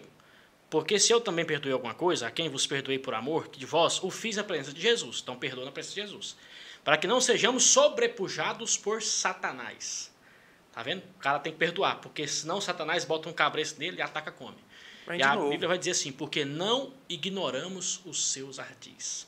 Então, a Bíblia vai dizer, sim, Isaías capítulo 14, versículo 12 a 15, e Ezequiel 28, do 13 a 19, vai dizer que Satanás era um querubim. Se você observar, quem que guardava o jardim do Éden depois que Adão foi expulso? Dois querubins, Dois cada um com a espada que pegava fogo. Então Deus colocou eles, são homens guardas, são anjos guardas. Né? Deve ser um bicho enorme, de uns 4, 5 metros de altura, um cara que dá medo, deve ser sinistro. Né? Deve ser sinistro. A Bíblia vai dizer que ele tem olhos pelo seu corpo, porque ele observa. Ele olha, ele consegue entender, ele consegue entender a sua mente, a sua alma. Ele não sabe os seus pensamentos, mas ele consegue entender suas ações, sua motivação. Então, Satanás ele era um, um ser criado para louvar a Deus. Se você ler Ezequiel 28, vai dizer que ele foi criado com um tamborim. O que é um tamborim? Um atabaque para bater. E do outro lado, um pífaro. O que é um pífaro? Uma, uma flauta. flauta um instrumento de sopro. E ele então se, se rebelou contra Deus. A Bíblia diz que Deus então lança ele na terra, né? lança ele do mesmo jeito que ele estava. Ele foi expulso do paraíso, apesar de que ele se apresenta ainda a Deus, como a gente vê lá no livro de Jó. Ele se apresenta não para ficar lá tratando as notícias, mas para ficar falando: Ó, oh, Fulano fez isso, Fulano fez aquilo. Por isso que o nome dele é Ra-Satan, o adversário. Ou no grego, Diabolos, lançador de calúnia. O que o cara mais faz é lançar calúnia. A vontade do diabo, meus irmãos, as pessoas acham que o diabo quer, quer jogar só uma gripe do cara. Né? Não, se o diabo pudesse passar com um trator em cima da gente, ele passava. Quem impede ele de fazer isso é a graça de Deus, é a presença de Deus. Então, enquanto eu e você estamos aqui falando, conversando no podcast, os irmãos estão ouvindo, do lado de fora, no mundo espiritual, tem uma batalha violenta acontecendo. Os anjos do Senhor contra os inimigos, os, os demônios que o diabo tem, que também são anjos. Né? Então, nós não podemos ignorar os seus ardis. Como é que eu sei se é diabo ou não? Bom, temos dois testes. O primeiro é pela palavra de Deus. Se a Bíblia está dizendo que possivelmente é, então a gente vai achar que é sim. Né? Agora, se você recebeu no seu espírito uma confirmação que aquele negócio é coisa do inimigo, então você pode ter certeza. Se você teve um pressentimento e falar, meu Deus, que, que coisa pesada, que negócio difícil está acontecendo aqui, uma luta, uma coisa tão difícil para poder chegar, pode ter certeza que não é a mão. Se não é o ser humano que está impedindo, então tem a mão de alguma coisa que está fazendo você andar para trás. Né? É o inimigo. A Bíblia diz que o inimigo tinha a capacidade de dobrar as costas da mulher. Você lembra lá de Lucas? Fala que a mulher tinha as costas dobradas e que Jesus expulsa o demônio dela e as costas dela voltam ao normal. Entendeu? Então era o diabo que dobrava o físico dobrava o corpo daquela mulher. A Bíblia diz que tinha um homem que pulava no fogo e pulava na água tentando suicidar. E os discípulos não conseguiram expulsar. Jesus pôs a mão dele, expulsou o demônio. O demônio cai, sai do menino, joga o menino como morto. Então, tentou matar ele ainda. Sabe? Então, Satanás, cara, ele está sempre ali tentando. Ele fica como um leão. Já viu? O leão, ele, ele começa a rodar, tal coisa, quando é feio, ele puf, pega o camarada. Então, o Satanás ele vai no, no, jeito de acuar, vai gritando, gritando, gritando, até você ficar sozinho e você ser engolido por ele. E te é leva mesmo. E te leva mesmo. Leva mesmo. Eu vi um teatro da companhia Cianise, tem no, no, no, YouTube, se vocês procurarem no YouTube, eles têm também um, um aplicativo de, de TV e tem um aplicativo também que é muito interessante, cara, que chama Glorify. Não sei se todo mundo já teve oportunidade de ter esse aplicativo de baixar, mas o que é mais interessante nesse Glorify é que você tem, você todos os dias você tem que fazer seu devocional. E quando você utiliza esse Glorify, ele já começa a criar a sua rotina de devocional. Por exemplo, você faz seu devocional todos os dias, 9 horas da noite, todo dia, 9 horas da noite, ele vai entender que o seu devocional está lá. E se você faltar um dia, um dia que você faltar, você tem que pagar o aplicativo. Ele é grátis para você fazer o resto da sua vida. Mas se um dia que você faltar, você vai ter que pagar pelo aplicativo. Aí você fala assim: ah, mas é só eu não fazer o aplicativo. Ué, é só você não orar, então, hein? É só você não jejuar. Como se diz o, o, o, Bolsonaro, alguém. É uma frase muito interessante que eu vi. Alguém perguntou para ele lá do presídio de, de Pedrinhas, que é o pior presídio do mundo, que é, é muita crueldade, muito, os piores assassinos estão lá e tal. É, o que, que você vai fazer com Pedrinhas? Porque Pedrinhas é muito ruim, que Pedrinhas tem um, uma índole muito mal, que o pessoal lá é estrupador, é bandido, não sei o quê. É só você não matar, não roubar, que você não vai para lá, pô. Para que, que você está preocupado? É só você não matar, não roubar, você não vai para lá. Então, às vezes a gente tem que ter um cuidado muito grande com, com as nossas ações. É, você falou uma, uma coisa muito interessante, cara. Eu fiz um, um, podcast aqui com o Túlio, Túlio Carvalho, ele é pastor lá da Igreja de Deus. É, fica. Ele é subir na Avenida São João. E ele falou assim, cara, alguém te ensinou a mentir? Alguém, algum dia, o seu pai, sua mãe, seu irmão, alguém falou para você, mente. Ninguém ensina ninguém a mentir. Porém, todo mundo mente. Ah, eu não minto. Mente, todo mundo mente. Você está andando na rua, o mendigo fala para você assim, dá um trocado aí. Não tenho. Você tem. Você tem. Mas você não quer dar. Mas é muito melhor você falar que não tem do que você falar assim, cara, não posso te dar. Ou não quero te dar. Ou se alguém chega em você e ô Zé, me ajuda com tal coisa. Ixi, cara, ó, hoje eu não vou poder, porque eu vou fazer isso, vou fazer aquilo, não sei o que lá. Cara, e deixar de falar a verdade também é uma mentira. Porque hoje criou-se um jargão muito bom, é aquilo que você estava falando é, mais cedo, né? do legalizar e normatizar. Eu consigo. É, é, simples, eu, vou, eu tenho um problema e eu já tenho a resposta do problema. E se eu tenho a resposta antes, eu consigo justificar antes o meu erro. Por exemplo, essa rua aqui para voltar é contramão. Cara, por que você passa aqui na contramão? Ah, porque é mais fácil para mim passar na contramão. Ah, mas não está errado?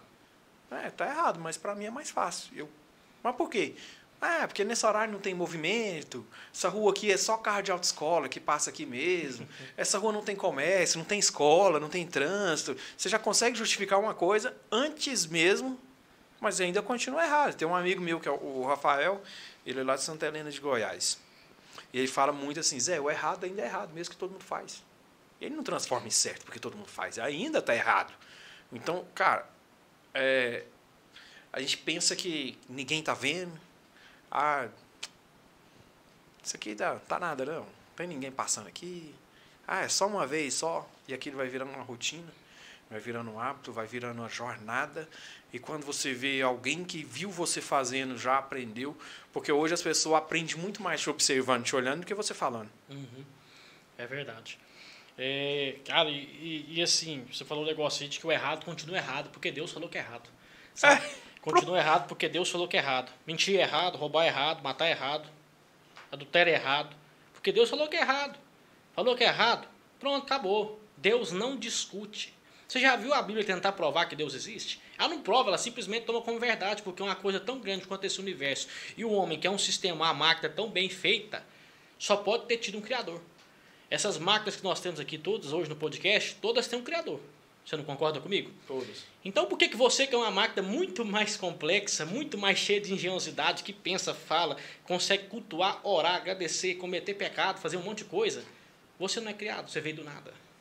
Você entendeu? Se o seu relógio, se o seu celular, que o seu 2.000, 2.500 reais, o computador, né, os microfones, eles foram criados, tiveram um criador, por que então que o ser humano veio absolutamente do nada? Entendeu? É o tal, tal do desígnio inteligente. Né? É, a gente tem que ter esse entendimento. É, o errado, ele continua errado. A Bíblia diz né, o seguinte: não temais os homens. Temais antes aquele que pode lançar a vossa alma no inferno, que é Deus. Né? Aquele que pode condená-los. Temam a Deus. Deixem os homens tratar dos homens. Pô, se o cara não quer, a Bíblia fala que se o cara não quer, você deixa. Sabe? Você, a sua função, meu irmão, a sua função é pregar o evangelho, é viver o evangelho. Coloque isso na sua cabeça. É só você pregar e você viver o evangelho. O que o outro vai fazer com o que você pregar é o Espírito Santo que vai falar para o cara, para a pessoa que está recebendo, para o irmão que está recebendo, ou a rejeição do evangelho. Só tem isso. Não tem três, uma terceira escolha. Ou ele vai abraçar, ou ele vai rejeitar. Ou pode ser que no primeiro momento ele rejeita, mas Deus vai trabalhando no coração dele e por final ele termina aceitando. Mas ele aceitou. Ele creu em Jesus, ele foi salvo e você vai contar com ele no céu. Aleluia, glória a Deus. Mas o errado continua errado. A gente tem esse negócio de tentar justificar, sabe por quê? Porque no dia que Adão caiu, a primeira coisa que a mulher fez foi justificar. Você lembra? É, Adão, a, a mulher come porque Satanás enganou ela, passou a perna nela. Ela vai dar para o marido. Aí Deus vira para Adão primeiro e pergunta: Você comeu do que eu falei para você não comer, do fruto? Ele fala assim: A mulher que tu me deu, primeira discussão de relacionamento, a mulher que você me deu, me deu de comer. Aí Deus vira para a mulher e fala assim: Você deu para o seu marido o fruto e comeu? Ela falou assim: O capeta mandou. Ela mandou eu comer. Entendeu como é que é? Então, assim, eles não assumem o erro. Entendeu? Eles tentam fazer um remendo para poder encaixar. Por isso que eles são expulsos, cara. A desobediência que gera expulsão. Entendeu? A, a desobediência gera repreensão. Um pai que vê o filho fazer o errado vai tentar encaminhar ele certo. É o seu instinto natural, cara, que Deus colocou em você. Não tem como. A mãe vai colocar o filho para fazer o que é certo. Sabe? O filho, se vê o pai falar, fazer um negócio errado, fala, pai, mas pô, isso não está errado. Então, é nosso instinto natural. Agora, porque todo mundo está fazendo, não vou fazer? Meu irmão, se todo mundo cai no buraco, você vai cair também? Vai se estrepar todo, como diz o outro? Não vai. Você vai pular por cima desse buraco. Ou você vai fazer uma ponte passar por cima desse buraco. Então você vai fazer o que é certo, vai tentar fazer o que é certo. Ainda tem gente que quer fazer o que é certo. Eu creio, eu creio muito, eu acredito muito nas pessoas que querem fazer o que muita, é certo. muita pessoa boa ainda. Muita, Muita, graças a, a Bíblia Deus. diz que no final dos tempos a maldade vai se multiplicar muito. A gente já vê isso muito hoje, né? As pessoas hoje tem, tem algumas pessoas aí que eu misericórdia, né? Você, você nem sabe o que a pessoa é capaz de fazer. Você vê coisas aí, tem dia nos, nos jornais que você fala, meu Deus, como é que um ser humano desse tem capacidade de fazer isso aqui? Né? Mas eu creio que do outro lado da mesma moeda, né, nós temos um outro lado, que é as pessoas que fazem o bem. As pessoas que querem fazer o que é certo, quer, quer glorificar a Deus né, com a sua vida. Porque a Bíblia diz em 1 Coríntios 10, 31, que o dever do homem é glorificar a Deus. Quer comais, quer bebais, tudo façais para a glória de Deus, cara. Então, entendeu? Sim, você tem que fazer para a glória de Deus. Está tomando um copo d'água, é para a glória de Deus. Está visitando um enfermo, é para a glória de Deus. Está indo no presídio, é para a glória de Deus. Está juntando cesta básica, é para a glória de Deus. Está pregando, está orando, para a glória de Deus. Tem um, um padre, eu gosto muito de escutar, ele já até faleceu, mas eu gosto muito de escutar algumas, algumas palavras dele, que ele fala, eu acho que ele é um, um padre bem, é, como é que eu vou usar a palavra? Bem didático, bem, é, bem introvertido e extrovertido ao mesmo tempo, que é o padre Léo. Ele era da TV Canção Nova. E ele faleceu de câncer. Ele deu câncer na, na laringe. E em uma das pregações dele, ele abriu para o pessoal, abriu um microfone lá para o pessoal falasse o que quisesse, o que achasse. Foi uma das últimas pregações dele. Ele já estava fazendo radioterapia, quimioterapia, já estava na cadeira de roda, já estava bem fraquinho mesmo. Aí uma pessoa chegou e falou assim: Ué, você não é filho de Deus? Você não tem fé? Aí tenho muita fé. Você não é filho de Deus? Sou filho de Deus. Você crê que Deus faz milagre? Creio que Deus faz milagre. Ué, pede para ele te salvar então. Se você acredita que Deus é tudo isso que você está pregando, por que você não pede Ele para te salvar? Porque não é justo. Porque eu fumei a minha vida toda. Eu bebi a minha vida toda. Não é porque eu conhecia Jesus Cristo, que eu fui liberta por Jesus Cristo, que eu não vou colher aquilo que eu plantei. Eu fiz errado. E você acha que é certo eu pedir? Quem sou eu? Quem sou eu? Qual foram as minhas obras? Qual foram a minha benfeitoria? O que foi que eu fiz para que Deus acolhesse o meu milagre? Operasse um milagre sobre a minha vida. Quem sou eu? E aqui impregnou na minha cabeça que eu acho essa história muito bacana. Não é a mão de Deus tá lá no céu e se transporta para a cabeça do Túlio e faz do Túlio um servo de Deus, porque não. É os seus atos, é, o, o, seu entendimento, a sua doutrina, a sua escola e a sua comunhão com Deus que faz com que você se eleve até Deus. Exatamente. É quando é o que se deu o exemplo no começo do de Deus, Moisés e Arão. Uhum. Ou por que que Arão não tinha tanta a presença de Deus quanto Moisés? Uhum. E, e, você percebe que, que assim, é, é, você via que Moisés falava no tete a tete com o Senhor, só que Moisés não era permitido ir na Arca da Aliança, porque Moisés era o sacerdote, quem ia era Arão. Era Arão. Então tinha uma coisa que Moisés não podia não fazer. Não podia fazer. Entendeu? Então Moisés, ele, ele, podia falar com o Senhor de ouvido. Moisés ouvia Deus falar, como eu estou falando contigo aqui. O grande Deus Javé falava com ele como que eu estou falando com você. Só que Arão não era permitido. Só que Arão podia ver a glória de Deus em pessoa descendo. Moisés não podia. Moisés não. Entendeu? Então tem coisas que é igual você disse. Então a pessoa né? Deus está disponível para todos na pessoa de Jesus Cristo. Creio nisso. Fielmente, a Escritura fala isso. Mas o nível de espiritualidade que o José, que o Túlio, né, que, que os irmãos vão chegar, depende não só do Senhor. É uma via de mão dupla. Amós capítulo 3, versículo 7 fala assim: andarão dois juntos. Não, Amós capítulo 3, versículo 3 andarão dois juntos se não estiver de acordo. Deixa eu dar um exemplo. Você casou com a sua esposa, você casou com o seu marido. Vocês se casaram porque um sequestrou o outro, foi lá no cartório e casou? Ou porque os dois foram lá no cartório e casou e quer viver uma vida junto? Entendeu o que eu estou dizendo? Uhum. Então, a palavra de Deus diz que andar com Deus é a mesma coisa. Deus escolhe andar com você e você tem que retribuir. Andar com o Senhor, fazer o que é certo, orar, buscar, cultuar, fazer boas obras. Porque a gente às vezes fica tão ligado é, em fazer, em fazer, fazer, fazer, que a gente esquece de também ter comunhão com o Senhor. Né? É igual você falou, tem boas coisas que tiram a gente da presença do Senhor. E tira mesmo, uma televisão tira, um telefone tira. Se você gastar tempo demais na televisão, se não for uma coisa que vai te edificar, um curso teológico, alguma coisa, você pode acabar né, se alimentando com coisa ali que vai te, te deixar até mesmo Até mesmo dentro da igreja. Até mesmo dentro da igreja. Sim. Eu falo que lá na, na, na Sala da Terra eu fazia todas as transmissões. E chegou um dia que eu fiz a transmissão lá e tal, pá, bacana, legal. E acabou o culto, a gente foi numa pizzaria e o pastor começou a perguntar algumas coisas para mim. Eu falei, putz, eu tava lá. Eu tava lá dentro e eu transmiti o culto. Eu vi. Mas eu tava tão preocupado se tinha som, se tinha iluminação, se um quadro tava legal, se a posição tava legal, que eu nem me toquei de estar tá dentro do culto. Eu tava lá, mas não tava. Então, às vezes, é aquilo que a gente estava falando às vezes até dentro da igreja mesmo, tem coisa que nos afasta de Deus. É, a gente visitou uma outra igreja um tempo atrás, uns seis, sete anos atrás, e a gente chegou nessa igreja e tinha uma irmã, ela não estava usando uma roupa assim, bem decotada nem bem colada, mas era uma roupa que chamava atenção. E aquilo, não que eu fiquei vidrado olhando a mulher por causa disso. Mas eu fiquei me perguntando assim, poxa, mas dentro da igreja, será que realmente é um local de, de, de usar tal vestimenta?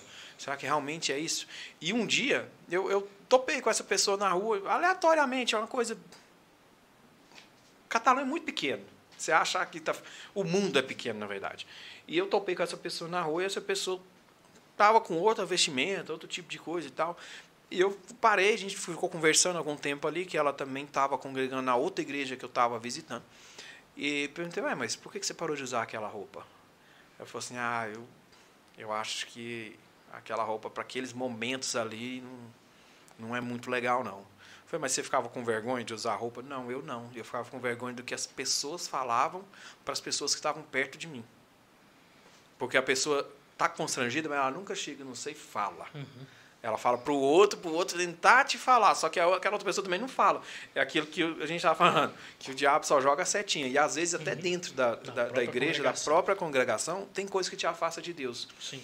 Eu estava num emprego que eu orei muito a Deus por esse emprego. Que era um emprego que eu queria demais e que ia me dar um salário melhor, ia me dar uma visibilidade melhor, ia aumentar uma coisa, ia agregar uma coisa muito grande no meu currículo, ia ser uma coisa muito boa mesmo, estrondosa de boa. E eu orei muito a Deus por esse emprego. E sem muita espera, o emprego veio. Trabalhava todo dia, não tinha tempo de ir para a igreja, não tinha tempo de fazer as coisas da igreja, não tinha tempo de arrumar mais nada para a igreja e me afastou da presença de Deus. E eu, alguém aprontou alguma situação lá comigo e eu fui desligado desse emprego. Nos três primeiros dias ou nas três primeiras semanas eu fiquei muito chateado. Poxa Deus, eu te pedi tanto esse emprego e eu sou uma boa pessoa, eu faço isso, faço aquilo, tenho boa índole, e o Senhor permitiu que essa coisa acontecesse comigo, que eu fosse caluniado, que eu fosse derrubado. E por que, que o Senhor permitiu isso? E ficava questionando a Deus o porquê. Porque pô, Deus não tem que me dar satisfação nenhuma, não. É quem deve satisfação para ele sou eu, não é Deus Exatamente. que deve para mim. E, mas eu sempre ficava perguntando. E depois de um tempo eu percebi que tudo aquilo, cara, me afastou de Deus, não é de Deus. Pode até achar que no primeiro momento ali, opa, Deus está me dando uma bênção muito grande, mas me afastou, já não é de Deus. E, e a gente muitas e muitas das vezes a gente questiona no caso dessa da criança lá que o senhor falou que os, os apóstolos expulsaram o demônio, mas não davam conta e que o demônio até tentou contra a vida dessa pessoa e tal. Não faz a gente questionar Poxa Deus, por que, que o Senhor permite? Se o Senhor é bondade, se o Senhor é amor, por que, que o Senhor permite que tanta coisa ruim aconteça? Cara, a gente viu recentemente aqui, ó, é, eu não lembro qual foi a cidade que padrasto ou é o pai abusou de uma criança. Cara, o que, que, que vai gerar Essa criança nem tanto, porque ela nem vai lembrar disso. Tem oito meses de idade, ela não vai lembrar disso. Mas as pessoas começam a conversar, jogar, conversa daqui, conversa de lá, que quando essa criança crescer, ela vai, cara, nem vai conhecer o pai dela, provavelmente, mas ela já vai ter um sentimento de ódio tão grande, porque aquilo ali aconteceu com ela. E Deus, aonde estava Deus? É quase igual aquele filme da cabana, né? Uhum. O livro da cabana também, né? Quase a mesma coisa. Mas o que eu quero dizer, tudo é permissão de Deus. Mas por que que tem algumas coisas ruins que acontecem também é permissão de Deus, só que a gente não entende. Ou Cara, não quer entender, né, Túlio? Isso, isso, é uma coisa tão, isso é uma coisa tão complicada, né? É, a escritura ela vai usar o exemplo do próprio Jó para explicar isso aí, o negócio do desafio cósmico, né? É, Deus ele ele é soberano, supremo, ele é assíduo, ele não precisa de ninguém, mas ele escolhe criar pessoas como nós para ter comunhão com ele. E o mais impressionante da escritura é que ele quer viver dentro de nós. É uma das coisas mais impressionantes. Por que um Deus tão grande, tão bondoso, amoroso, misericordioso, justo, santo, né, quer viver dentro do ser humano, que é caído? É um ser humano que está com pecado. Mas é justamente por conta disso. Né? Por que, que as coisas acontecem? Porque o Senhor ele tem controle de todas as coisas. Mas é o seguinte: Deus ele dá liberdade para o ser humano. Né? Deus ele dá uma liberdade. Você não foi criado como um robô né, que segue ordens sistemáticas. Claramente você tem leis. Você não pode pegar daqui e tentar pular na lua. Não dá certo. Você, você é regido por leis igualzinho um robô. A diferença é que um robô não tem alma, um robô não tem espírito. Você tem. Não tem você sentimento. Tem, né? você, tem, você tem razão, pensa, você raciocina, você tem vontade, sua alma tem vontade, seu corpo tem vontade, você tem emoções. É o que faz de você uma pessoa. Você tem uma alma. Então você tem suas vontades. Só que o problema do ser humano é que Deus criou ele imagem e semelhança a ele para ser santo. E no dia que Adão caiu, ele deixou uma mancha no ser humano. Nós temos a imagem e semelhança de Deus ainda, mas o pecado ele gerou uma mancha no ser. Por isso que a gente vê tantas coisas erradas. E o indivíduo que ele não teve uma, uma, um, refreio, um, um, ensinamento do que é certo e do que é errado, ele vai achar que tudo pode. Né? Tudo eu posso, porque a lei não vai me pegar mesmo. Né? O ser humano ele é falho, ele não vai conseguir me achar, a polícia não vai me pegar, né? os vizinhos não vão me linchar se descobrir algo desse tipo, eu não vou ser morto, então eu vou praticar. Só que a escritura diz que o Senhor está vendo. Então, se Deus quiser te pegar, ele vai te pegar. Vai te pegar. Entendeu? É? Então, assim, ele vai te pegar. Não tem como você fugir. Lembra de Jonas? Jonas tentou fugir, o peixe estava lá para engolir ele. Entendeu? Eu falava isso com meu sogro hoje ainda. Falei, olha, tem sempre um peixão querendo comer você. Sabe, se você se afastar da presença de Deus, pode ter certeza que tem sempre um peixe que Deus vai mandar. E você falando de você ter sido é, demitido do seu trabalho, né, feito, fizeram uma arapuca para você ser demitido, eu tenho algo semelhante também. É, em 2020, é, assim que estourou a pandemia do Covid, eu estava estudando para fazer concurso, cara, e estudei muito tudo mais, para ser engenheiro civil de alguma prefeitura, alguma coisa do tipo assim. Cara, e estourou a pandemia, eu tentando procurar emprego, cara, aqui em Catalão e nada, velho. Nada, nada, nada. Eu falei, misericórdia, cara. E aí eu descobri que minha esposa estava grávida da minha filha Helena. E, cara, eu falei, nossa, e agora, sem José? serviço, sem concurso. Meu Deus. Falei, e nada. Aí eu comecei a orar, cara. Eu orava, eu estudava, eu orava, eu estudava. Eu orava mais que estudava. Sabe? Clamando, e suplicando, e humilhando, e jejuando, e buscando. E Deus usou pela vida do meu pai uma pessoa para me dar um emprego. Sou muito grato a essa pessoa até o dia de hoje. É, só que é o seguinte, cara, eu orei tanto para receber aquilo ali, que eu tive que mudar para Uberlândia, com a minha esposa, em plena pandemia, meu irmão, não tinha nada aberto. Sabe, minha esposa, ela entrou num período de, de, de sofrer, porque não tinha nada aberto, cara. A gente não conhecia ninguém em Uberlândia. E eu ficava na obra o dia inteiro, na, na, na engenharia o dia inteiro. Eu não tinha hora para chegar em casa, só tinha hora para sair, sabe? E um dia, cara, meu pastor, que é da igreja metodista, o pastor da Ailton, ele falou para assim, meu, ô, meu irmão, vem ajudar a gente com o ensaio, igual você está ajudando. Eu falei, pastor, eu não posso, cara. Estou trabalhando. Nesse dia, meu irmão, nesse dia eu caí. Sabe? Nesse dia eu caí. Não caí da presença de Deus 100%, mas eu caí. E eu só fui ver que eu caí depois de um tempo. Porque Deus permitiu eu ficar doente, cara. Sabe, Deus, Deus deixou eu ficar doente com o serviço, tomando friagem, um monte de coisa. Eu fiquei doente, uns sete dias doente, cara. E, e isso foi um sábado, velho. Eu não consegui para trabalhar mais, cara. E, e, aí eu falei assim, Mara, eu vou, vou começar a orar. Cara, o primeiro dia eu fiquei umas três horas prostrado. Eu tava ruim, cara, tava ruim. E Deus não falou nada. Eu falei, meu Deus, eu tô enrolado. Cometi um pecado grave demais, eu abandonei Deus, cara. Será que eu volto? Cara, no segundo dia ele deu um grito. Sabe, eu escutei como que, como que gritando comigo. Ele falou assim, você tá desse jeito aí. Porque eu te avisei que você ia ficar, cara. Você não escutou? Eu, eu te dei muitos avisos. Eu falei, vai para a igreja, vai, vai, gasta tempo comigo. Você não quis. Você quis gastar tempo com o mundo. Agora você deixa aí. Mas é o seguinte, tem salvação para você ainda. Começa a chorar, começa a orar, começa a buscar. Zé, fiquei curado, fui curado da doença ao mesmo tempo do espírito, cara. Mas Deus me mostrou que a primeira coisa que a gente que tem relacionamento com Ele tem que ter é relacionamento com Ele mesmo. Sabe? Tudo, tudo está girando na figura de Deus. Na nossa vida que é cristão. Tudo está girando na figura que é Deus. Tudo. Jesus é o centro. E nós orbitamos em volta de Jesus. Né? Vamos, vamos usar aqui o sistema solar. Né? Então, o Sol, Jesus é o Sol, e nós somos a Terra que orbita em, em volta de Jesus. Se nós parar de orbitar e sair um pouquinho da distância, nós não recebemos aquilo que tem que receber. A gente se afasta, se afasta. E, cara, uma das piores coisas que a gente tem, que é crente, é um sentimento de estar desviado. É o sentimento de você orar para Deus e Deus se que está surdo. Sabe? Quando Deus não te escuta, não te abençoa, você não sente a presença, é uma das piores coisas. Não sei se você já passou por isso. O crente já, todo crente já passou por isso. Mas é uma das coisas mais terríveis, cara. É igual um filho que quer falar com o pai e o pai tá lá sentado escutando ele falar e fica só balançando uhum, a cabeça. Uhum. Você entendeu o que é? Uhum. E não fala ah, é. nada. Hum, beleza, tranquilo. Continua, sabe? Continua. Depois chega a conta para pagar. Então, assim, quem é servo de Deus, por favor, meu irmão, se prostre diante do Senhor. Tudo que você for fazer, antes de você fazer, ora, medita, confere com quem tem uma fé mais tempo que você. Não faz mal, irmãos. A gente tem um, a gente tem um defeito, o ser humano tem um defeito muito grande. É, é não querer aprender com os outros. Se eu e o Zé temos, vamos lá, eu tenho cinco anos, o Zé tem mais tempo de, de evangelho do que eu. Ele, ele, tem uma pessoa que ele confia mais, tem 20, 25 anos de, de, de evangelho. Você vai fazer uma coisa que você nunca fez, em nome de Jesus, ora, em nome de Jesus mesmo, ora, jejua, pergunta essa pessoa que você confia se isso que você está fazendo é certo. Sabe? Não faz mal você perguntar. Salomão, quando ele foi, foi ser rei, a primeira coisa que ele foi foi em Davi, que era pai dele, que foi rei antes dele. E Davi dá o um conselho para ele: ser homem, ser forte, meu irmão. Teme a Deus, faz o que tem que ser feito, seja rei. Entendeu? O conselho de Davi é esse. Mas se ele não fosse lá, ele ia ficar igual um perneta, tentando fazer, ah, sabe? Para onde eu vou pau, recorrer, né? que não consegue jogar a bola. Sabe? Ele não ia conseguir fazer o que tinha que fazer. Entendeu? Então, assim, a gente tem que, que, tem que ser humilde nessa, nesse aspecto. É disso que Jesus fala: sejais humildes, aprender com o erro dos outros, aprender com a experiência dos outros, para que nós mesmos não precisamos tropeçar. Sabe? Cara, e, e se aprender com o erro de outra pessoa é, é muito mais fácil.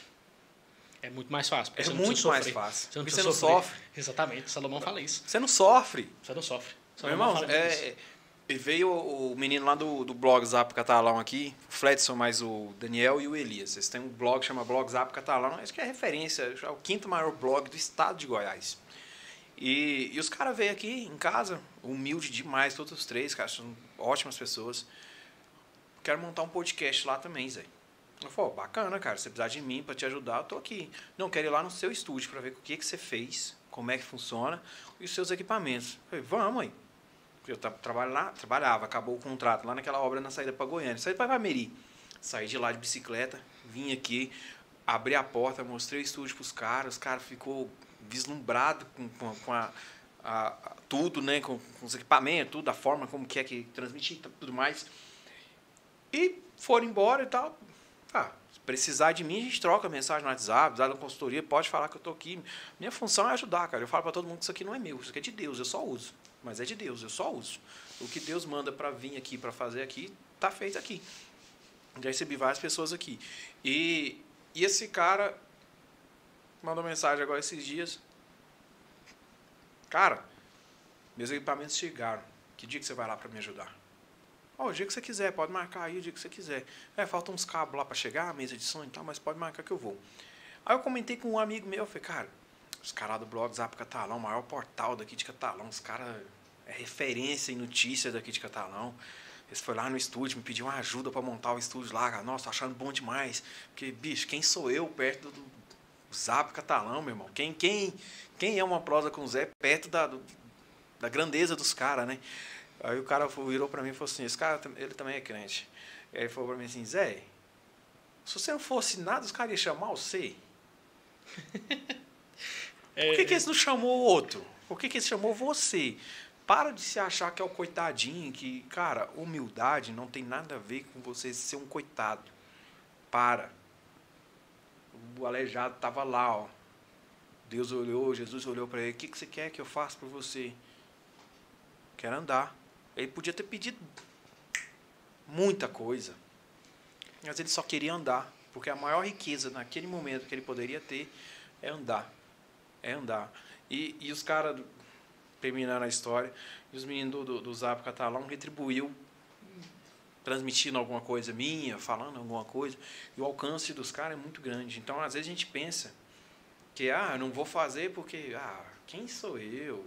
Cara, você fazer grande ou fazer pequeno, você sonhar grande, sonhar pequeno, dá o mesmo trabalho. Dá o mesmo trabalho. Qual que é a diferença? Igual você, você morou em Uberlândia e mora hoje em Pameri. Qual que é a diferença? É. É tudo cidade. Tudo tem farmácia, tudo tem supermercado, tudo, Tudo tem tem posto de gasolina. Tudo tem a mesma coisa, cara. Tudo tem a mesma coisa. Mas talvez fosse preciso você ir para lá para aprender algum ensinamento de Deus ou que não fosse de Deus, algum exemplo de alguma parte, para que você voltasse e ensinasse outras pessoas. O pastor lá da igreja, Tiago, ele ficou 40 dias. Fez uma cirurgia na coluna e ficou 40 dias afastado da igreja. E quando ele voltou, ele olhou e falou assim, cara, tá funcionando do mesmo jeito. E ele falou lá no púlpito, não sou eu que rege a igreja, é Uhum. Deus. Se você, eu falo, experiência própria. Eu parei de fazer as transmissões lá da igreja, Deus levantou outra pessoa e fez. Ó, se você, Túlio, se você parar de pregar na, na igreja onde você congrega, amanhã tem outro. Não é, não é daqui quatro meses, daqui cinco meses, não. É amanhã tem outro. Não é porque tem uma pessoa invejosa querendo subir no seu lugar, não. Porque a palavra de Deus ela não pode ser parada, não. Não, não pode ser parado. Ela não pode ser A parada. palavra de não- Deus nunca vai parar. não tem quem pare. Se você não fizer, outra pessoa vai fazer. Se você canta e você quer parar de cantar, meu irmão, vai vir outra no seu lugar. Não preocupe, é mais dia, menos dia, vem outra e canta. E, e- ou para de cantar, ou arruma outra forma de transmitir. A prova disso está aí, ó, pandemia. Todo mundo falou, ah, vai fechar as igrejas, não sei o quê. Cara, todo mundo se reinventou. Todo mundo transmitiu, todo mundo começou. Tem um pastor que eu sigo ele lá no YouTube. Ele é muito inteligente. Ele é ele é um cara fora da curva, vamos dizer assim, com, com a palavra de Deus. Alguém mandou um negócio para ele lá sobre o Kleber Lucas. Uhum. Falar que a música é racista, que é isso, aquilo, outro. Ele falou assim, cara, na minha percepção, na minha percepção, não tem nada a ver. Porque existe uma música que fala o nosso general é Cristo. O general é uma pessoa boa? General, é, para que serve um general? É guerra. Se não tiver guerra, não tem general. Se não houver batalha, não há general. E qual que é a batalha que a gente está vivendo? A gente tem uma batalha constante. A gente está lutando. Nós somos lá, ó, nas, na nossa própria doutrina, está descrito lá, nós somos protestantes. Nós não somos sentados. Nós estamos protestando a nossa fé. Eu estou tentando colocar na cabeça de outras pessoas que não seguem a minha fé, estou protestando para que ela siga a minha fé de uma maneira com que gere um sentimento que ela, não é que ela esteja errada, mas que gere um sentimento que ela precisa mudar, um sentimento de mudança. É igual quando você vai convidar alguém para participar da igreja. Cara, ó, você tem que ir lá na minha igreja porque Deus vai te salvar, vai te tirar do pecado, vai fazer, transformar a sua vida, vai melhorar a sua vida. Ih, meu irmão, não vai não, que essa igreja aí é cilada, Bino. Cara, você tem que ir para a igreja porque Deus salva, liberta, transforma e te abençoa. Ponto. Ponto acabou. É, a gente tem que ter esse pensamento, sabe? É, a gente tem que ter esse entendimento de que a obra que Deus tem pra gente é apenas uma parte da obra. Eu, Túlio, minha esposa Maiara, o pastor Raí, meu pastor, a pastora Maura, minha mãe, ah, o, o irmão José, né, que está aqui hoje no podcast, todos nós somos parte da obra. Nós não somos dono da obra. Paulo vai dizer, Paulo chega a dizer em 1 Coríntios, capítulo 3, versículos 5 a 9, que você é um cooperador. A palavra em grego é sinergeus, alguém que anda em cooperação com Deus. Ou seja, Deus está fazendo algo e você está ajudando Deus a fazer esse algo. Deus precisa da sua ajuda? Não, não precisa. Mas você está ajudando. Olha tanto que nosso Deus é misericordioso, ele não precisa da sua ajuda, mas ele te convoca para ajudar, te fornece equipamento para você fazer, te coloca no campo de batalha, te ajuda a vencer a batalha, certo? E no momento certo ele vai te retirar da batalha. Eu vou te dar um exemplo. A Bíblia diz que o rei Acabe era um rei maligno. que reinou Israel. E Deus levantou o profeta Elias para combater aquele homem. Elias fechou o céu três anos e meio e não caiu uma gota d'água. E eu penso que aquela seca era quase global, porque Elias ela foi para Sarepta de Sidom, que era bem longe de Samaria, e lá estava seco, igualzinho em Sarepta. Então, o mundo inteiro estava seco, não caía uma gota d'água. A Bíblia diz que Deus escondeu Elias ali três anos e meio. Trouxe ele de volta para o desafio do Monte Carmelo, para que ele pôsse fogo no holocausto e a chuva voltasse. No capítulo 19, aquela mulher Jezabel manda uma seta nele. Apenas a palavra. Aquele homem acabou de botar fogo no holocausto, acabou de deixar o Israel sem chover, três anos e meio, acabou de fazer voltar a chover, sabe? Ele fez uns quatro sinais ali, seguido, matou os profetas de Baal, que era falso profeta. A mulher fala uma palavra que quer matar ele. Qual que é a primeira reação que ele tem? Ele pega e corre. E a Bíblia vai dizer que ele entrou numa, numa depressão profunda, profunda ali e ele vai se esconder. E ele fala assim: Deus, não aguento mais, me leva embora. Me leva embora. Deus fala para ele assim: Elias, o que, é que você está fazendo aqui? Eu não te mandei para cá. Sabe? O que, que você está fazendo aqui? Não, Deus, eu quero aposentar. Vou resumir para você o que, que ele falou. Ele não queria mais ser profeta. A gente sempre lembra de, Elias como um profeta extraordinário. É sim, um homem que teve uma comunhão única com Deus. Ele é uma das testemunhas do Apocalipse. Foi arrebatado para o céu sem ver a morte. Um profeta extraordinário. Só que, só que, a Bíblia diz que ele não estava aguentando mais, cara, o serviço dele. Acho que o serviço pesou demais. Ele falou: Jesus, eu quero aposentar. Né? E Deus olhou para ele e falou assim: então você vai para Israel, você vai ungir Jeú, rei de Israel, você vai na Síria ungir Azael, e você vai lá em Safate, lá no, no homem chamado Safate, de Abel Meolá, vai ungir Eliseu no seu lugar. Elias não ungiu o rei da Síria, Elias não ungiu o rei de Israel, Elias foi em primeiro lugar em Eliseu, jogou a capa dele e falou assim: toma que o filho é seu. Toma. Toma que o filho é seu. A partir de hoje o profeta é tu, Eliseu. Sabe? E eu fico pensando é, como ele queria aposentar. E Deus, a primeira coisa que Deus fez foi falar para ele ungir um, um, novo rei, ungir outro rei na Síria e ungir um profeta no lugar dele. Então, no dia que Eliseu falou, e Elias falou assim: Tomou Deus, eu quero, né? eu quero ir embora. Deus falou assim: Você quer ir embora? Quero. Certeza? Certeza. Então, vai lá ungir o outro cara que vai ficar no seu lugar. Inclusive, ele vai fazer o dobro do que você fez. Só para você saber o tamanho da benção que você está perdendo. Mas fica preocupado não, que eu vou te carregar para o céu numa carroça de fogo. Fica tranquilo. Fica tranquilo. Certo? Então, assim, é, é essas, essas passagens, a gente nunca pode achar que, que Deus precisa da gente. Ao mesmo tempo que Ele precisa que nós façamos a obra, Ele não precisa. Ele pode levantar outro. Mas, mas o que faz a diferença é eu e você dispor o coração. Ezequiel 22, 30 diz assim, que Deus olhou para a terra, procurou um homem só, que pudesse fazer a obra, se colocar na brecha, entre ele e o povo, e ele não achou, cara. Agora você pensa, Deus não achar um homem nessa terra inteira para poder fazer as coisas, é muito difícil. As pessoas não estão tá com os ouvidos ligados na palavra de Deus, sabe? Então, assim, a gente tem que dispor o coração, que nem Elias dispôs um certo tempo, depois ele queria aposentar, e Eliseu dispôs a vida inteira. A Bíblia não fala que Eliseu cometeu nenhum erro, cara. Você pode procurar lá. Segunda Reis, capítulo 2 até capítulo 3. Você não vai achar um erro que Eliseu cometeu. Você vai achar só milagre, sinal, é, é, profetada, é, sinal, sabe? O cara era extraordinário na comunhão com Deus. Então a gente tem que procurar desenvolver a nós próprios com Deus. É, é para depois né? o querer, é nosso, né? Nunca achar, nunca achar que nós é, é, somos superiores, né? A Bíblia diz que Deus resiste ao soberbo e ele dá graça aos humildes. Né? Tinha um, tem um provérbio chinês, eu trabalhei com chinês um tempo, e tem um provérbio chinês lá que ele chega em Deus e fala assim: Eu posso criar um homem. Igual você criou o homem, eu posso criar um homem também. Aí ele pega um monte de terra aqui no chão e vai para um, um laboratório para poder criar o homem. Deus olha para você, opa, essa terra aí quem criou foi eu, então você não pode criar um homem da forma com que eu criei. Cria a sua terra. Então, resumidamente, o que a gente pensa que sabe, o que a gente pensa que faz para Deus, não é lá essa coisa que vai me levar para o céu. O que vai me levar para o céu é aquilo que de fato que eu acredito em Deus e que eu vivo as coisas de Deus, não é o que eu faço. Eu tinha muito disso, cara. Uma vez eu, eu fiquei chateado, a gente congregava numa igreja no, no bairro São João, e eu fiquei muito chateado porque tinha uma panelinha muito grande lá, cara. Eu me desliguei da, da igreja, mas não procurei uma outra igreja, só me desliguei. E alguém me perguntava, ah, por que, que saiu da igreja? Ah, saí por causa disso, isso, daquilo, outro. E, e um dia eu cheguei em casa, a esposa falou assim, uai, não vai para a igreja não? Eu falei, ah, não vou não. Por quê? Eu falei, ah, por causa disso, disso, daquilo, outro. Uai, achei que você ia para a igreja por causa de Deus. que respondeu o quê? Um soco, né? Falar o quê? Soco. Falar o quê? Soco é, do Mike errado Tyson, derrubou você Entendeu?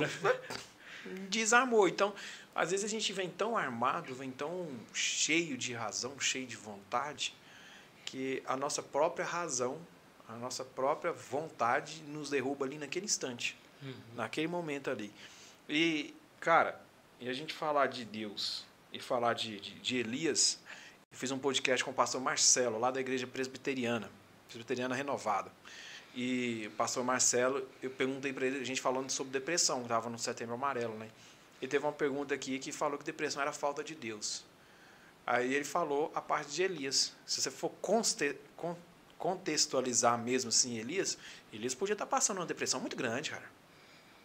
Muito grande. E, abandonar o chamado. E era falta de Deus? Não tava era. lá do lado. O homem, o homem, andava com Deus todo dia. Tava lá do lado, tava junto e era falta de Deus. Aí eu pergunto, teve outra pergunta, falou assim: "Ah, se uma pessoa chegar com depressão na sua igreja, o que, que você vai fazer?" Vou orar, vou estender a mão. A gente vai jejuar, a gente vai orar, a gente vai buscar a Deus, mas quando terminar a oração, eu já vou pegar o cartão da psicóloga, toma. Porque a gente não pode negar, a gente tem que ter fé, a gente tem que ter fé, muita fé. Mas a gente também tem que ter responsabilidade. Porque a depressão hoje é uma doença, é uma patologia. Assim como Deus deu inteligência para que outras pessoas fizessem cirurgia, abrisse a cabeça, abrisse o coração, abrisse tudo no corpo humano e substituísse e trocasse, que foi Deus que deu a inteligência para o homem fazer isso, Deus também formou psicólogos. Deus também deu a inteligência, a gente deu o discernimento que aquilo é sim uma doença e que precisa ser tratado. E não é porque eu tenho muita fé ou porque eu acredito em Deus que eu deva desacreditar nas outras coisas que acontecem. Uhum. E, e, existe outro grande pregador chamado Charles Haddon Spurgeon, que pregou no Tabernáculo Metropolitano de 1834 a 1892.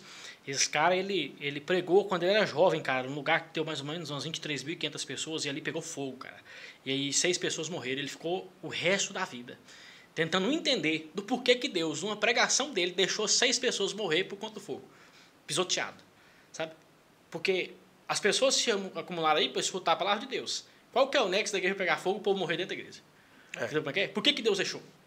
Entendeu? Então ele ficou com aquilo ali a vida toda, mas ele não deixou de ser crente. Inclusive ele se tornou um dos maiores pregadores que a Inglaterra teve.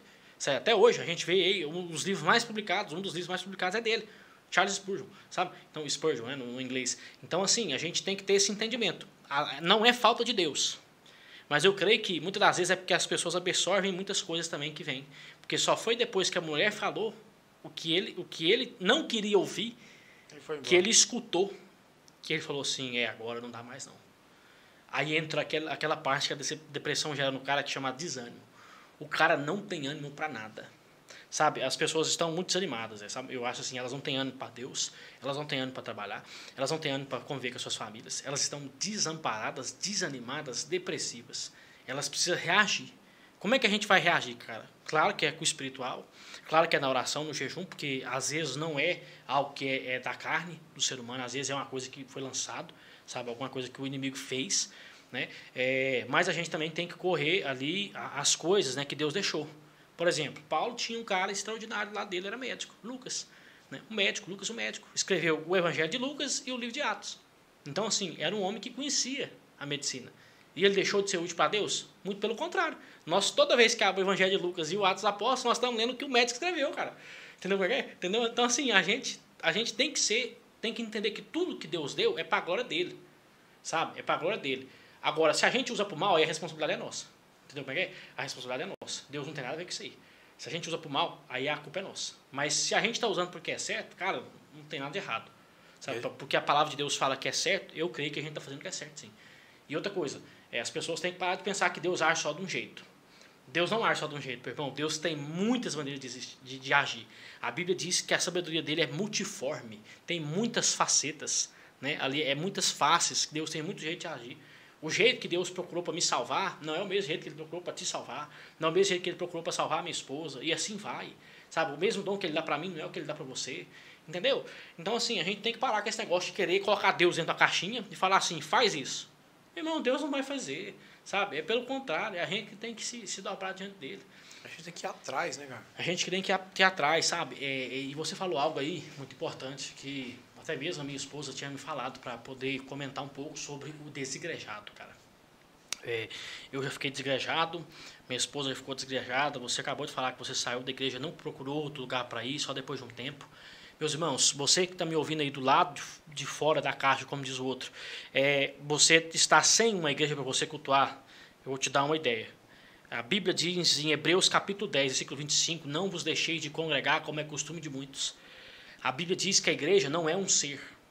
A igreja são muitos seres, eu, você, e cada um daqueles que são líderes ou aqueles que são congregantes fazendo parte de um corpo.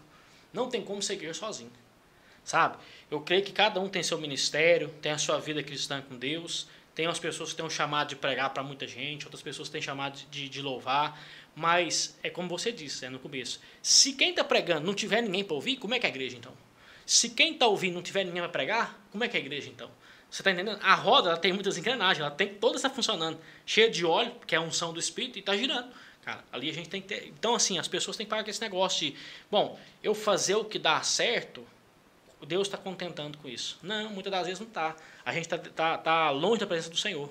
A gente está fazendo o que Deus não mandou. A Bíblia diz que o desejo de Deus é ter a gente perto dele. Fora da igreja, então você está longe de Deus. Não deixa de congregar, não, meu irmão. É, procura uma igreja que é perto da Bíblia, perto da palavra do Senhor. Pessoas aí que vão te acolher, que vão te, te guardar. Um pastor que vai te cuidar de você. Uma igreja que te recebe bem. Sabe? Você não, você não peca em momento nenhum fazendo isso. Pelo contrário, Deus se agrada que você faça isso. Porque é uma igreja que vai ter cobertura espiritual. Você vai ter pessoas que você pode contar. Você vai ter pessoas que vão poder te auxiliar pessoas que depois vão precisar da sua ajuda, sabe? Porque a Bíblia diz que melhor que receber é dar.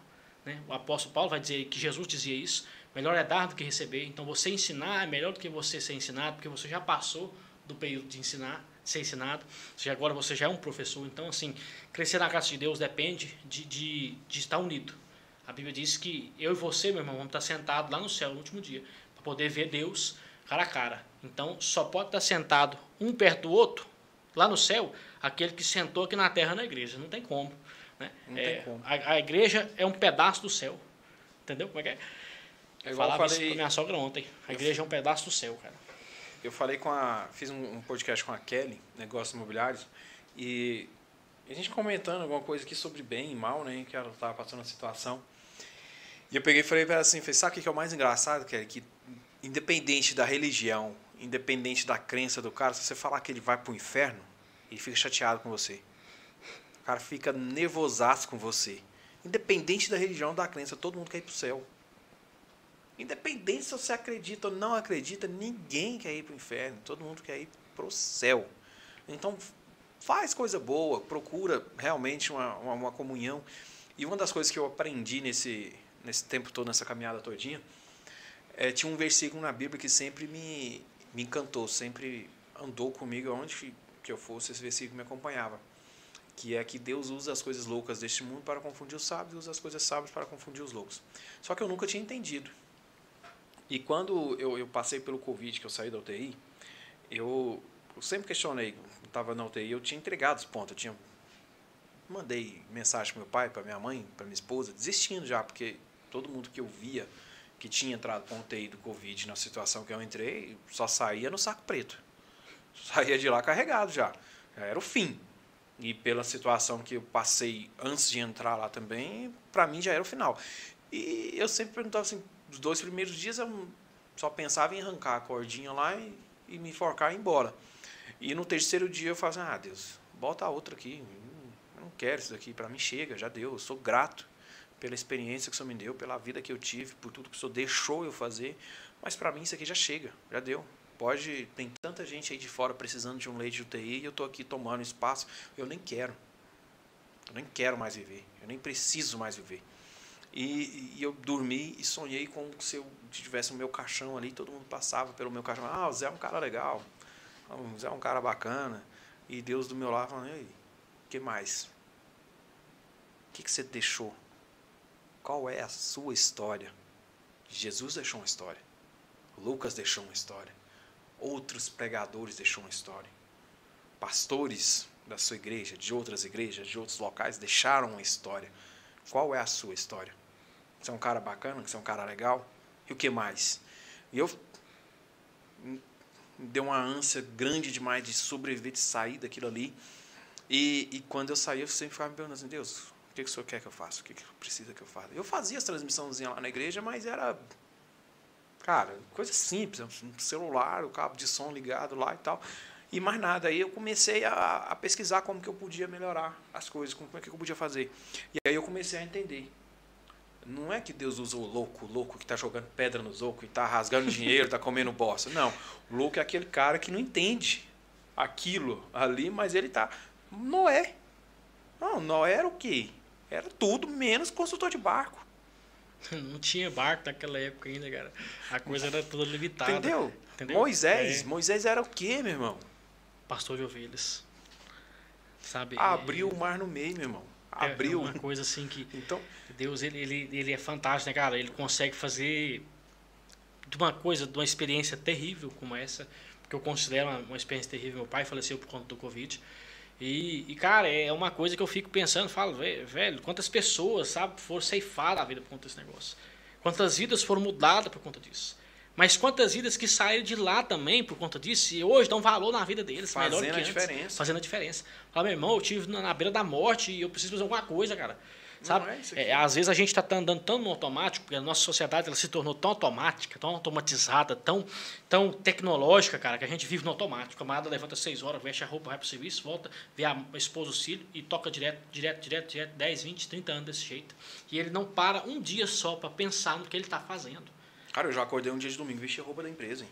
Sabe, para você você falar assim, poxa, hoje eu tenho que sentar com a minha esposa e planejar algo para a gente fazer, eu tenho que pegar meus filhos e hoje não é dia de levar para a escola, hoje a gente, a gente sai para um lugar para a gente poder conversar entre a gente, porque meus filhos precisam de mim, sabe? Minha esposa precisa de mim, meu marido precisa de mim, porque a, a gente tem que ter esse entendimento, meus irmãos. As pessoas que estão à nossa volta precisam de você.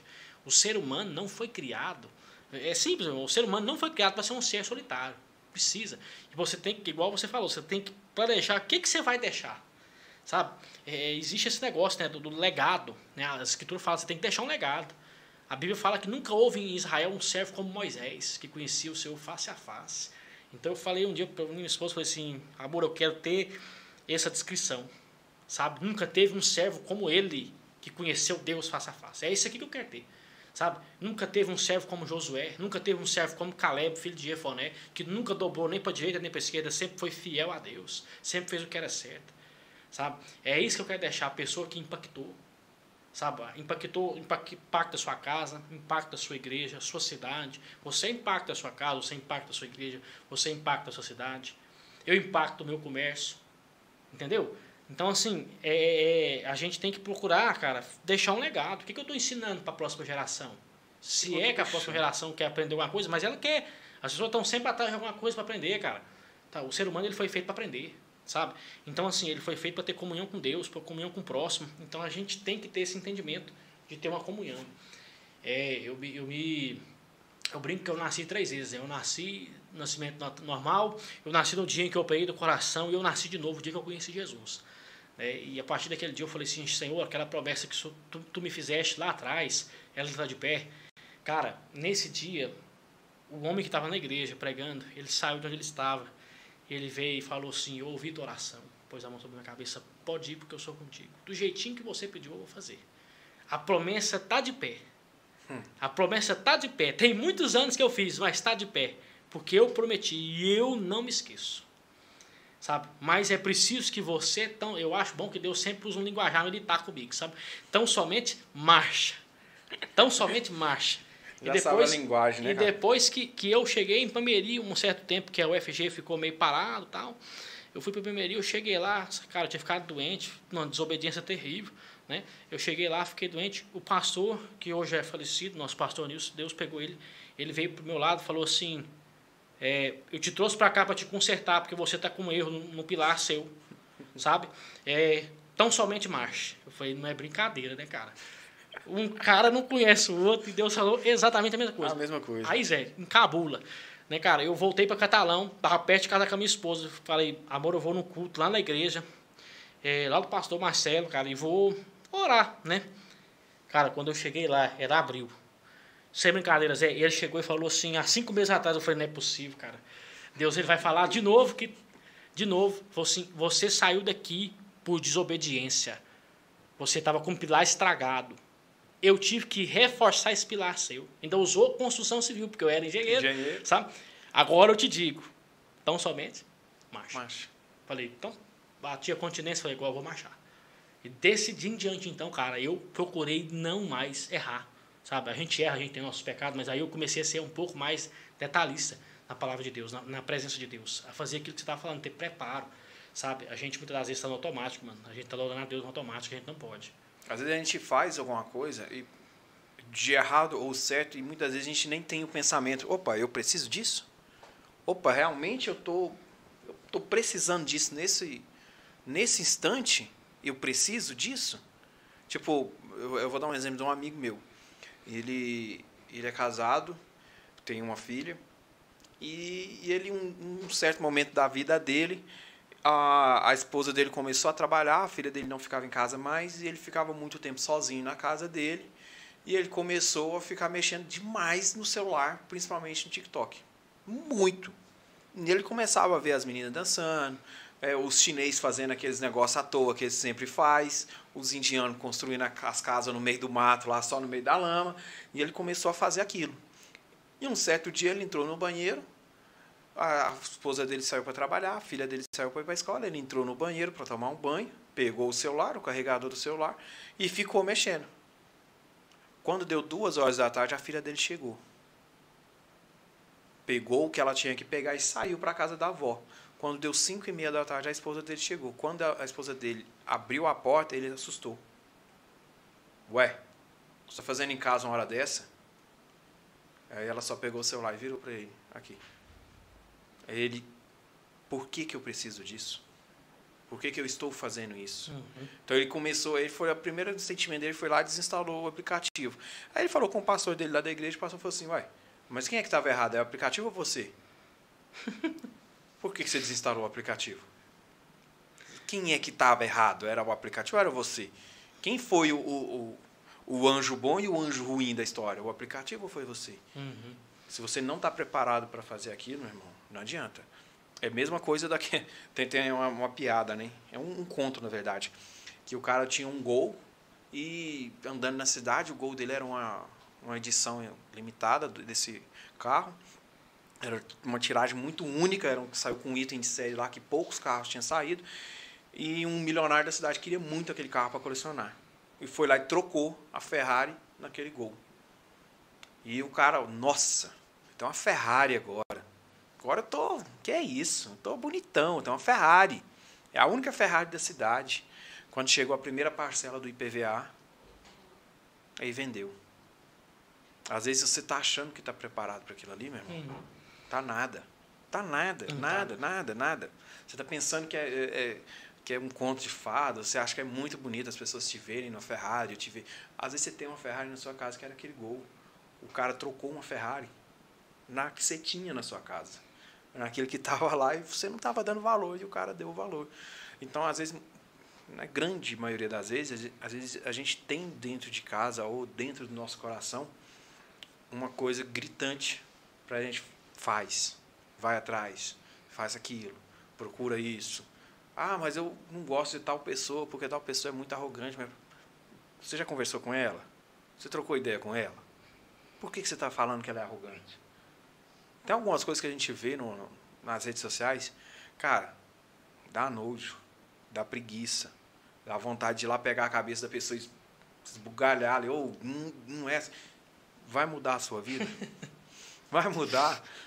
Se for uma pessoa que está próxima de você, você ainda alerta, você abre o olho. Se for uma pessoa que está mais distante de você, você tem por obrigação, talvez não é de expô-la, mas de ali Cara, não é bem assim não, cara. Eu acho que não é dessa forma que você está pensando na vida, não. Eu acho que tem coisas diferentes. Hum. É, um amigo meu tem um blog também na cidade, ele tirou uma foto de, de uma mulher que foi atropelada e essa foto foi para em todos os, os, grupos de WhatsApp da cidade.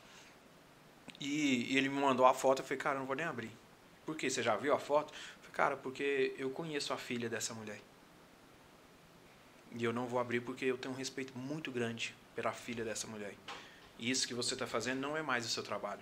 O seu trabalho é levar a notícia, é levar a informação. Você já está levando outra coisa, que vai muito além da tá notícia tá e da informação. Desgraça, né? tá Aí ele pegou e parou. Poxa, Zé, ninguém nunca me falou isso. Eu falei, pois é, cara. Então eu estou te falando uhum. agora e me desculpa.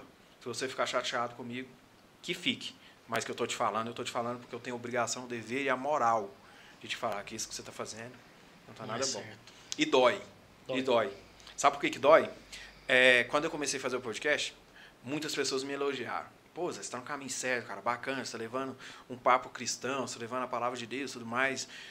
Bacana, muito legal, parabéns, continua assim. Muitas, muitas pessoas. Uma pessoa do meu convívio, que eu tenho um, um amor, um carinho muito grande, uma pessoa só. Para com isso, cara. Vai procurar um emprego.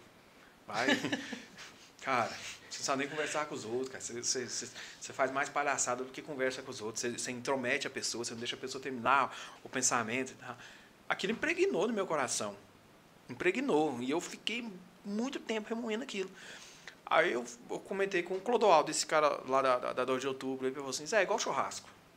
Quando você vai assar uma carne, qual que é a parte que você come, qual que é a parte que fica na grelha? Falei, ah, o que fica na grelha é a gordura. E a parte que você come tem um pouco de gordura. Se fosse para você escolher a gordura e a parte da carne, qual que você queria? Ué, A carne. Mas qual que é que impregna na grelha? É o que presta ou é o que não presta? Quando você lava vazio, o que que impregna lá no ralo? É o que presta ou é o que não presta? Não presta. É o que não presta. Então é isso que nosso coração guarda. É o que não presta, cara. É o que mais O que mais dói? é o que mais dói. Que é fácil demais, cara. Você chegar e elogiar uma pessoa ali, ah, realmente eu sou muito bom. Realmente, não, você falou certo, cara. Realmente eu sou muito bonito mesmo, sou muito atraente. A pessoa chega e você fala assim, ah, cara, você tá feio demais hoje, cara. Acabou. Nossa, seu cabelo tá bagunçado, você tem um olho torto, você tem uma orelha maior que a outra. Cara, aquilo ali te magoa muito, muito. E você esquece tudo aquilo de bom que você fez, ou que você é, por troca isso. daquela meia dúzia de palavras. E você já viu como que, como que esse negócio é tão sério que você está falando? Que o tal o pecado é tão, tão agressivo na, na alma do ser humano que a gente tem facilidade em esquecer o que é bom. A gente facilmente você esquece as bênçãos que Deus te deu, o amor que Deus zelou da sua vida, mas você lembra tintim por tintim, cara, às vezes que você teve um tete a tete com o diabo, que o diabo te, te tentou te amassar porque feriu sua alma, às vezes que as pessoas tacaram palavras erradas contra você, você lembra às vezes que alguém sabotou sua vida, por quê? Porque o pecado ele tem esse negócio negativo, ele deixa a gente é muito mais negativo do que positivo, um efeito da queda. A gente fica olhando para o sofrimento, cara. A gente não olha para alegria. Você entendeu? Por isso que Paulo fala assim: alegrai-vos, outra vez vos digo, alegrai-vos no Senhor. Filipenses 4,4. Ele manda alegrar duas vezes, por quê? Porque aonde a alegria fica, tristeza não gera raiz de amargura. Está lá em Hebreus 12, versículo 15. Raiz de amargura arranca o cara da igreja. Raiz de amargura arranca o cara da presença de Deus. Raiz de amargura da depressão, da, da, da doença psicossomática. Tem muita gente que dá câncer com raiz de amargura, cara. O cara comeu a bem a vida inteira, dá câncer. Por quê? Porque tem pensamento que está trazendo o cara para baixo, está afundando a pessoa. Por conta de uma palavra, velho. Por conta de uma palavra. As pessoas falam, ah, a palavra não tem poder, meu irmão. Tem sim. Tem. A Bíblia diz, como é que Deus criou mesmo, hein? Ah, Deus disse, haja luz. Deus Haja falou, luz. haja luz. Por que, que nós falamos? Porque Deus fala. Então a sua palavra tem poder. Nós vamos encerrar com essa mensagem. A sua palavra tem poder. A nossa palavra tem poder. A palavra do inimigo tem poder. Se nós receber a palavra do inimigo, a gente vai entrar num, num buraco sem fundo. A palavra do ser humano tem poder para dar morte, para dar vida. Deuteronômio 28. E a palavra de Deus tem poder para a vida. E em nome de Jesus você vai receber vida. Amém? Em nome de Jesus você vai receber graça. Em nome de Jesus Deus vai honrar seu serviço, seu trabalho. Em nome de Jesus, o Deus que te deu essa capacidade de fazer esse podcast aqui vai te abençoar para abençoar outras pessoas. É o que você já está fazendo, cara. Sabe, a mensagem está sendo ouvida por pessoas aqui, quer seja eu, quer seja outro. Tem pessoas recebendo a mensagem. Deus está usando a sua vida para levar o evangelho para outros, cara, que você muitas das vezes nem conhece, sabe? Mas lá no último dia, o que eu acho mais interessante é que Deus vai contabilizar quantas pessoas receberam as mensagens do Prosa com Zé. Você entendeu como é que é? Então, essa, esse é o negócio. A Bíblia fala assim: não deixeis de trabalhar no Senhor, porque no Senhor o vosso trabalho não é vão. Nada apóstolo em Paulo vão fala desse jeito. Nada em vão. Tudo que você faz tem, tudo que é de obra que você faz gera uma consequência eterna. Põe isso na sua cabeça. Eterna. Ah, não, já acabou. Não, acabou não. A Bíblia diz que tudo que você faz gera uma consequência eterna para Deus. Está anotado nos cadernos de Deus lá. Eu tenho certeza que esses cadernos são feitos à mão, não tem nada de, de computador, não. É os próprios anjos, o próprio Senhor que manda os anjos escrever com as suas próprias mãos. A Bíblia diz que nos últimos dias, no último dia, ele vai abrir nossos livros lá e nós vamos ver o que, que nós fizemos e qual foi o impacto da nossa obra. Aí que nós vamos ter entendimento do que, que é falar e a gente vai pensar só uma coisa: por que, que eu não fiz mais? Por que, que eu não comecei antes? Por que, que eu não comecei antes? Por que, que eu não fui mais fiel? Entendeu? A Bíblia diz isso. Fidelidade, né, cara? Fidelidade. A, a palavra, a palavra que a gente precisa ter com Deus é, é- são três palavras. Eu falo para todo mundo que eu tenho a oportunidade de falar. As três palavras que a gente precisa muito de ter com Deus. A primeira é fidelidade. A segunda, respeito. E a terceira, gratidão. Cara, por vários outros fatores, por várias outras coisas que a gente não acredita, que a gente deixa de acreditar ou que a gente deixa de viver, gratidão. Um, um, um carro que furou um pneu quando você precisava fazer uma viagem, Deus, obrigado porque esse pneu furou, porque eu poderia ter estourado esse pneu enquanto eu estava viajando a 200 km por hora, 100 km por hora, 10 km por hora, o pneu poderia ter estourado, ia do lado da minha esposa, do lado da minha filha, poderia ter ocasionado um acidente, Uhum. mas furou aqui nesse estacionamento. Tem um cara que eu fiz um podcast com ele, a filha dele faleceu, deu derrame, 14 anos de idade, deu derrame. E a outra filha dele deu entrada no hospital também por derrame. Não chegou a falecer, mas deu entrada por derrame. Qualquer um que eu conheço na face do mundo estaria chateado, magoado, triste. Poxa, uma filha. Mas o cara só jogou o joelho no chão. Deus, obrigado por ter permitido que eu convivesse com a minha filha durante 14 anos. Uhum. Por ter permitido que eu conhecesse a minha filha por 14 anos.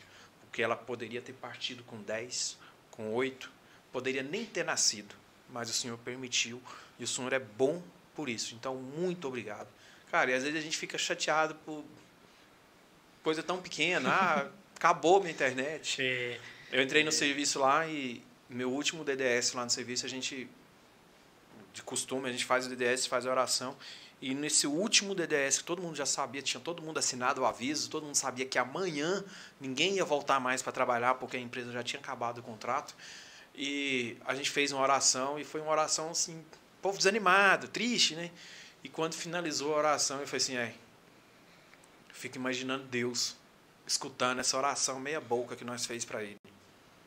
Se é que ele escutou. Falei dessa forma, que eu fechei a boca, o cara que estava do meu lado já puxou um tom mais alto. Deus, muito obrigado pelo meu dia de trabalho e por tudo que o Senhor permitiu que eu fizesse até aqui nessa empresa e que o Senhor abra outra porta em outra empresa ou que o Senhor permita que eu aprenda ou que eu ensine outras coisas para outras pessoas na próxima empresa que o Senhor vai abrir a porta para mim. Aí todo mundo já começou, bateu palma, já um já pegou o Pai Nosso ali, já falou mais alto um pouquinho, todo mundo já começou já a melhorar. Então, cara, a situação que você está vivendo nesse instante agora não define aquilo que você é ali na frente. é, realmente. Mas o que você é ali atrás define o que você é hoje. Sim. Isso aí não tem lógica. Isso, isso, isso aí é, é, é, é a lei, né? É a lei. Que Deus insta- instalou no universo. O que nós somos hoje reflete no futuro. O que nós somos ontem reflete o que nós somos hoje. Então a palavra de Deus diz que Jesus Cristo é o mesmo ontem, hoje e eternamente. Ele o único que não muda é Deus. É Deus. Porque Deus é um ser que não precisa de ninguém. Mas nós precisamos de Deus. E nós estamos em constante mudança. Para melhor ou para pior. Quero É. que seja para melhor, sempre para melhor. A gente tem que estar cada vez mais santo, cada vez mais buscando em Deus, estando na presença de Deus. É, antes da gente estar terminando o podcast, eu queria orar com os irmãos que estão aí do outro lado é, e pedir para que o Senhor abençoe cada um daqueles que se disporam e que vão se dispor a ouvir esse podcast. Nós vamos orar, vamos fazer uma oração de crente guerreiro, crente valente, né? Forte. É, uma oração forte e vamos estar aí apresentando a Deus as nossas vidas.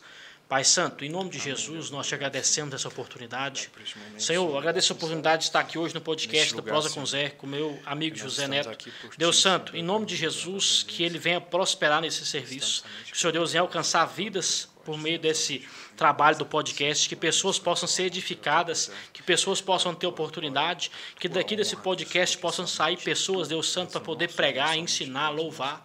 Deus querido, em nome de Jesus, que o Senhor Deus possa abençoar, Pai Santo, a casa dele, possa abençoar, Jesus Cristo, o trabalho das mãos dele, possa abençoar cada um daqueles, Jesus, que estão aí do outro lado, pela tela de um celular ou de um computador, ouvindo essa mensagem. Que o Senhor Deus também venha visitar a cidade de Catalão e que o sangue de Jesus venha cobrir essa cidade, Jesus, derrubando por terra todo o intento do inimigo, toda a seta maligna, todo o inferno, aquele que tem que ser curado, aquele que tem que ser transformado, que seja transformado e curado no nome de Jesus, liberto no nome de Jesus, porque a Bíblia diz que o poder pertence a Deus. Uma vez Deus falou, duas eu ouvi, o poder pertence a Deus. Que o Senhor Deus possa abençoar e guardar, Jesus, cada um daqueles que gastaram seu tempo ouvindo, e que o Senhor Deus conceda a vitória pelo sangue de Jesus. Amém. Deus. Aleluia, glória a Deus. Eu queria finalizar agradecendo as pessoas que estão nos assistindo. Missionária Lia, é, Nelma Vaz Santana está nos acompanhando também. Tião Correia, Correia Júnior, Sebastião, um amigo meu também. No YouTube a gente tem as pessoas aqui nos assistindo, a gente tem Maria Lúcia Bruno, Promessas de Deus, Glória a Deus, Verdade, Deus nos abençoa e nós distribuímos um pouco das nossas bênçãos para os nossos irmãos.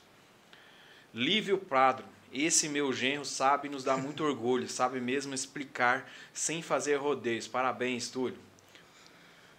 Ademir Vaz, parabéns. Maura Bruno, Deus abençoe vocês ricamente hoje e sempre. Deus é poderoso para fazer além do que pedimos e pensamos. É verdade. É verdade.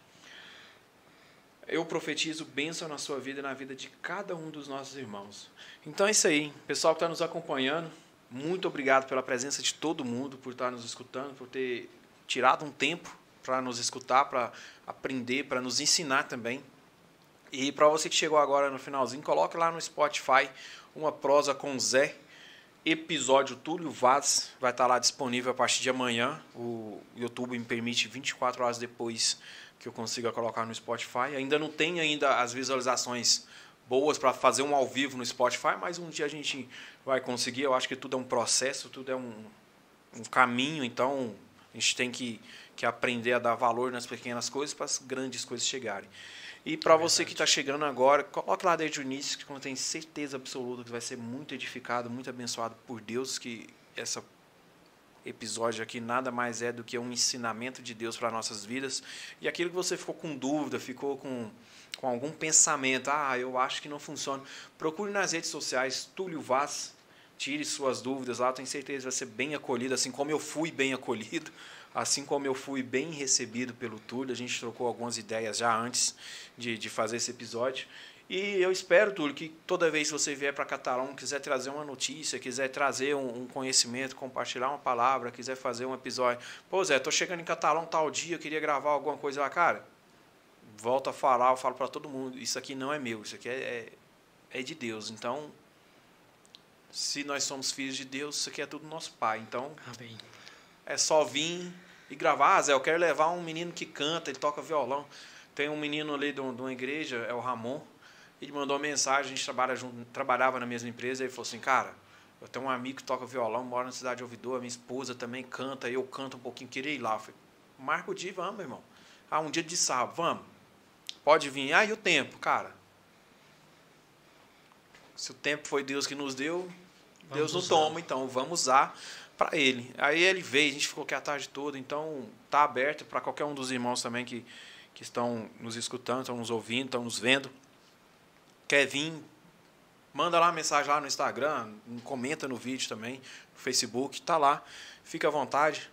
Túlio, mande seu abraço, seu alô, fique à vontade para finalizar. Eu te agradeço muito pelo seu tempo, pela sua devoção e que você continue sendo essa, essa pessoa iluminada, querida e que você está no caminho certo, eu tenho certeza absoluta disso, porque Deus não coloca, Deus une propósito. Deus não nunca vai unir pessoas une propósito. É então tem certeza que você está no caminho certo, porque Deus jamais iria colocar uma pessoa de má índole, de mau caráter ou de uma, reputação abaixa para estar tá aqui dentro da minha casa, para estar tá junto comigo, para estar tá passando um ensinamento para as pessoas. Então eu acredito que Deus sempre tem um propósito em alguma coisa. A gente não pode não perceber no momento, ou não entender no momento, mas Deus sempre tem um propósito e que você seja muito, mas muito mais abençoado, assim como eu fui nessa noite.